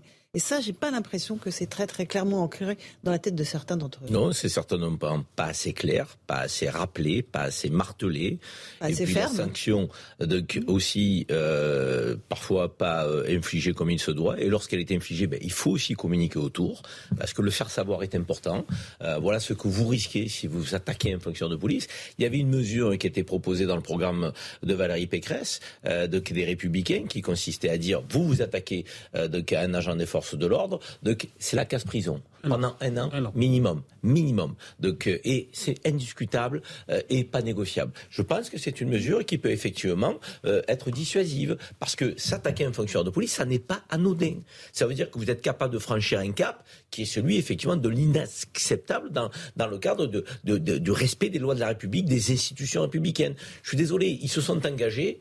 c'est pas pour mmh. mourir effectivement sur le théâtre des opérations sur lesquelles de leurs interventions. Donc ils sont là pour protéger et servir les fonctionnaires de police. Donc protéger et servir l'ensemble de la population. Et d'ailleurs, je vais vous dire, même les politiques qui mhm. les critiquent, qui parfois ont des, des, des, des, euh, des, langages excessifs. très déplacés, excessifs. Si demain ils ont un problème, ils mhm. feront le 17. Hein. on se le dise, ils feront le 17. Et ils prennent la protection rapprochée s'ils en ont besoin. Sur ce point, je suis d'accord sur toute la première partie de la, de la démonstration de Karim, mais pas sur la fin. C'est-à-dire que effectivement, il faut des, décisions fermes et appliquées sur le dès qu'on s'attaque à une autorité, et en particulier à la police. En revanche, je suis pas persuadé. Je pense que la, la réflexion que l'on doit avoir sur la peine ne se résume pas à les mettre en prison. Je pense que notamment quand c'est des mineurs, là je crains que ce soit une folie, euh, parce que la prison souvent c'est une école Centre d'éducation renforcée. Et ben voilà. Et c'est ce qui manquait aussi. C'est ce qui manquait aussi dans le. Bah, elle pouvait pas parler de tout, mais dans le discours d'Elisabeth Borne, c'est qu'il y a comme ça. Il y a un certain. C'est bien. les, les positions de principe sont très bien, mais ensuite il faut voir comment on fait pour les appliquer. C'était aussi le centre de détention renforcé dans le, dans le programme de Valérie Pécresse, donc c'est assez drôle. Non, mais c'est quand même assez drôle. Euh, C'est-à-dire qu'ils auront des points de convergence à l'Assemblée sur ces sujets de sécurité. Ça montre au moins qu'il y a de bonnes, de bonnes essais de lecture. Non, simplement, euh, je, je, euh, je, pense que le, le, le, problème est aussi un problème général, on ne l'oubliera pas. C'est-à-dire que, euh, bien sûr, toute attaque contre les forces de l'ordre, c'est normal, c'est le force de l'ordre, rempart de la République, on le sait. Mais aussi, toute attaque, évidemment, bien sûr, contre euh, un professeur, un instituteur. Mmh. Toute attaque contre un mmh. agent hospitalier. Il y a maintenant, aujourd'hui, des professions qui doivent être systématiquement protégées. Non, mais il a raison, Joseph. C'est fondamental. Il faut resanctuariser mmh. des fonctions dans notre République qui ont été, euh, euh j'allais de dire, euh, complètement délégitimés euh, donc, et, et, traités comme comme comme comme moins que rien. Je considère effectivement que quelqu'un qui est attaqué de, aux urgences parce qu'il exerce son boulot, il est là pour sauver des vies. celui qui attaque, il doit savoir ce qu'il encourt. C'est une peine ferme, donc absolument. Mm. Et, et, tout à l'heure, ce qui n'est pas le cas aujourd'hui. Ce qui n'est pas le cas aujourd'hui. Les professeurs qui sont attaqués, qui retrouvent l'attaque filmée sur les réseaux sociaux. À cause de quoi L'exemple des Pays-Bas est intéressant. Hein. On le cite souvent. Mais je pense que là, à la matière, la peine d'incarcération pour les mineurs, c'est les centres d'éducation renforcés fermés, je suis entièrement d'accord avec toi. Mais pour les majeurs, c'est la prison.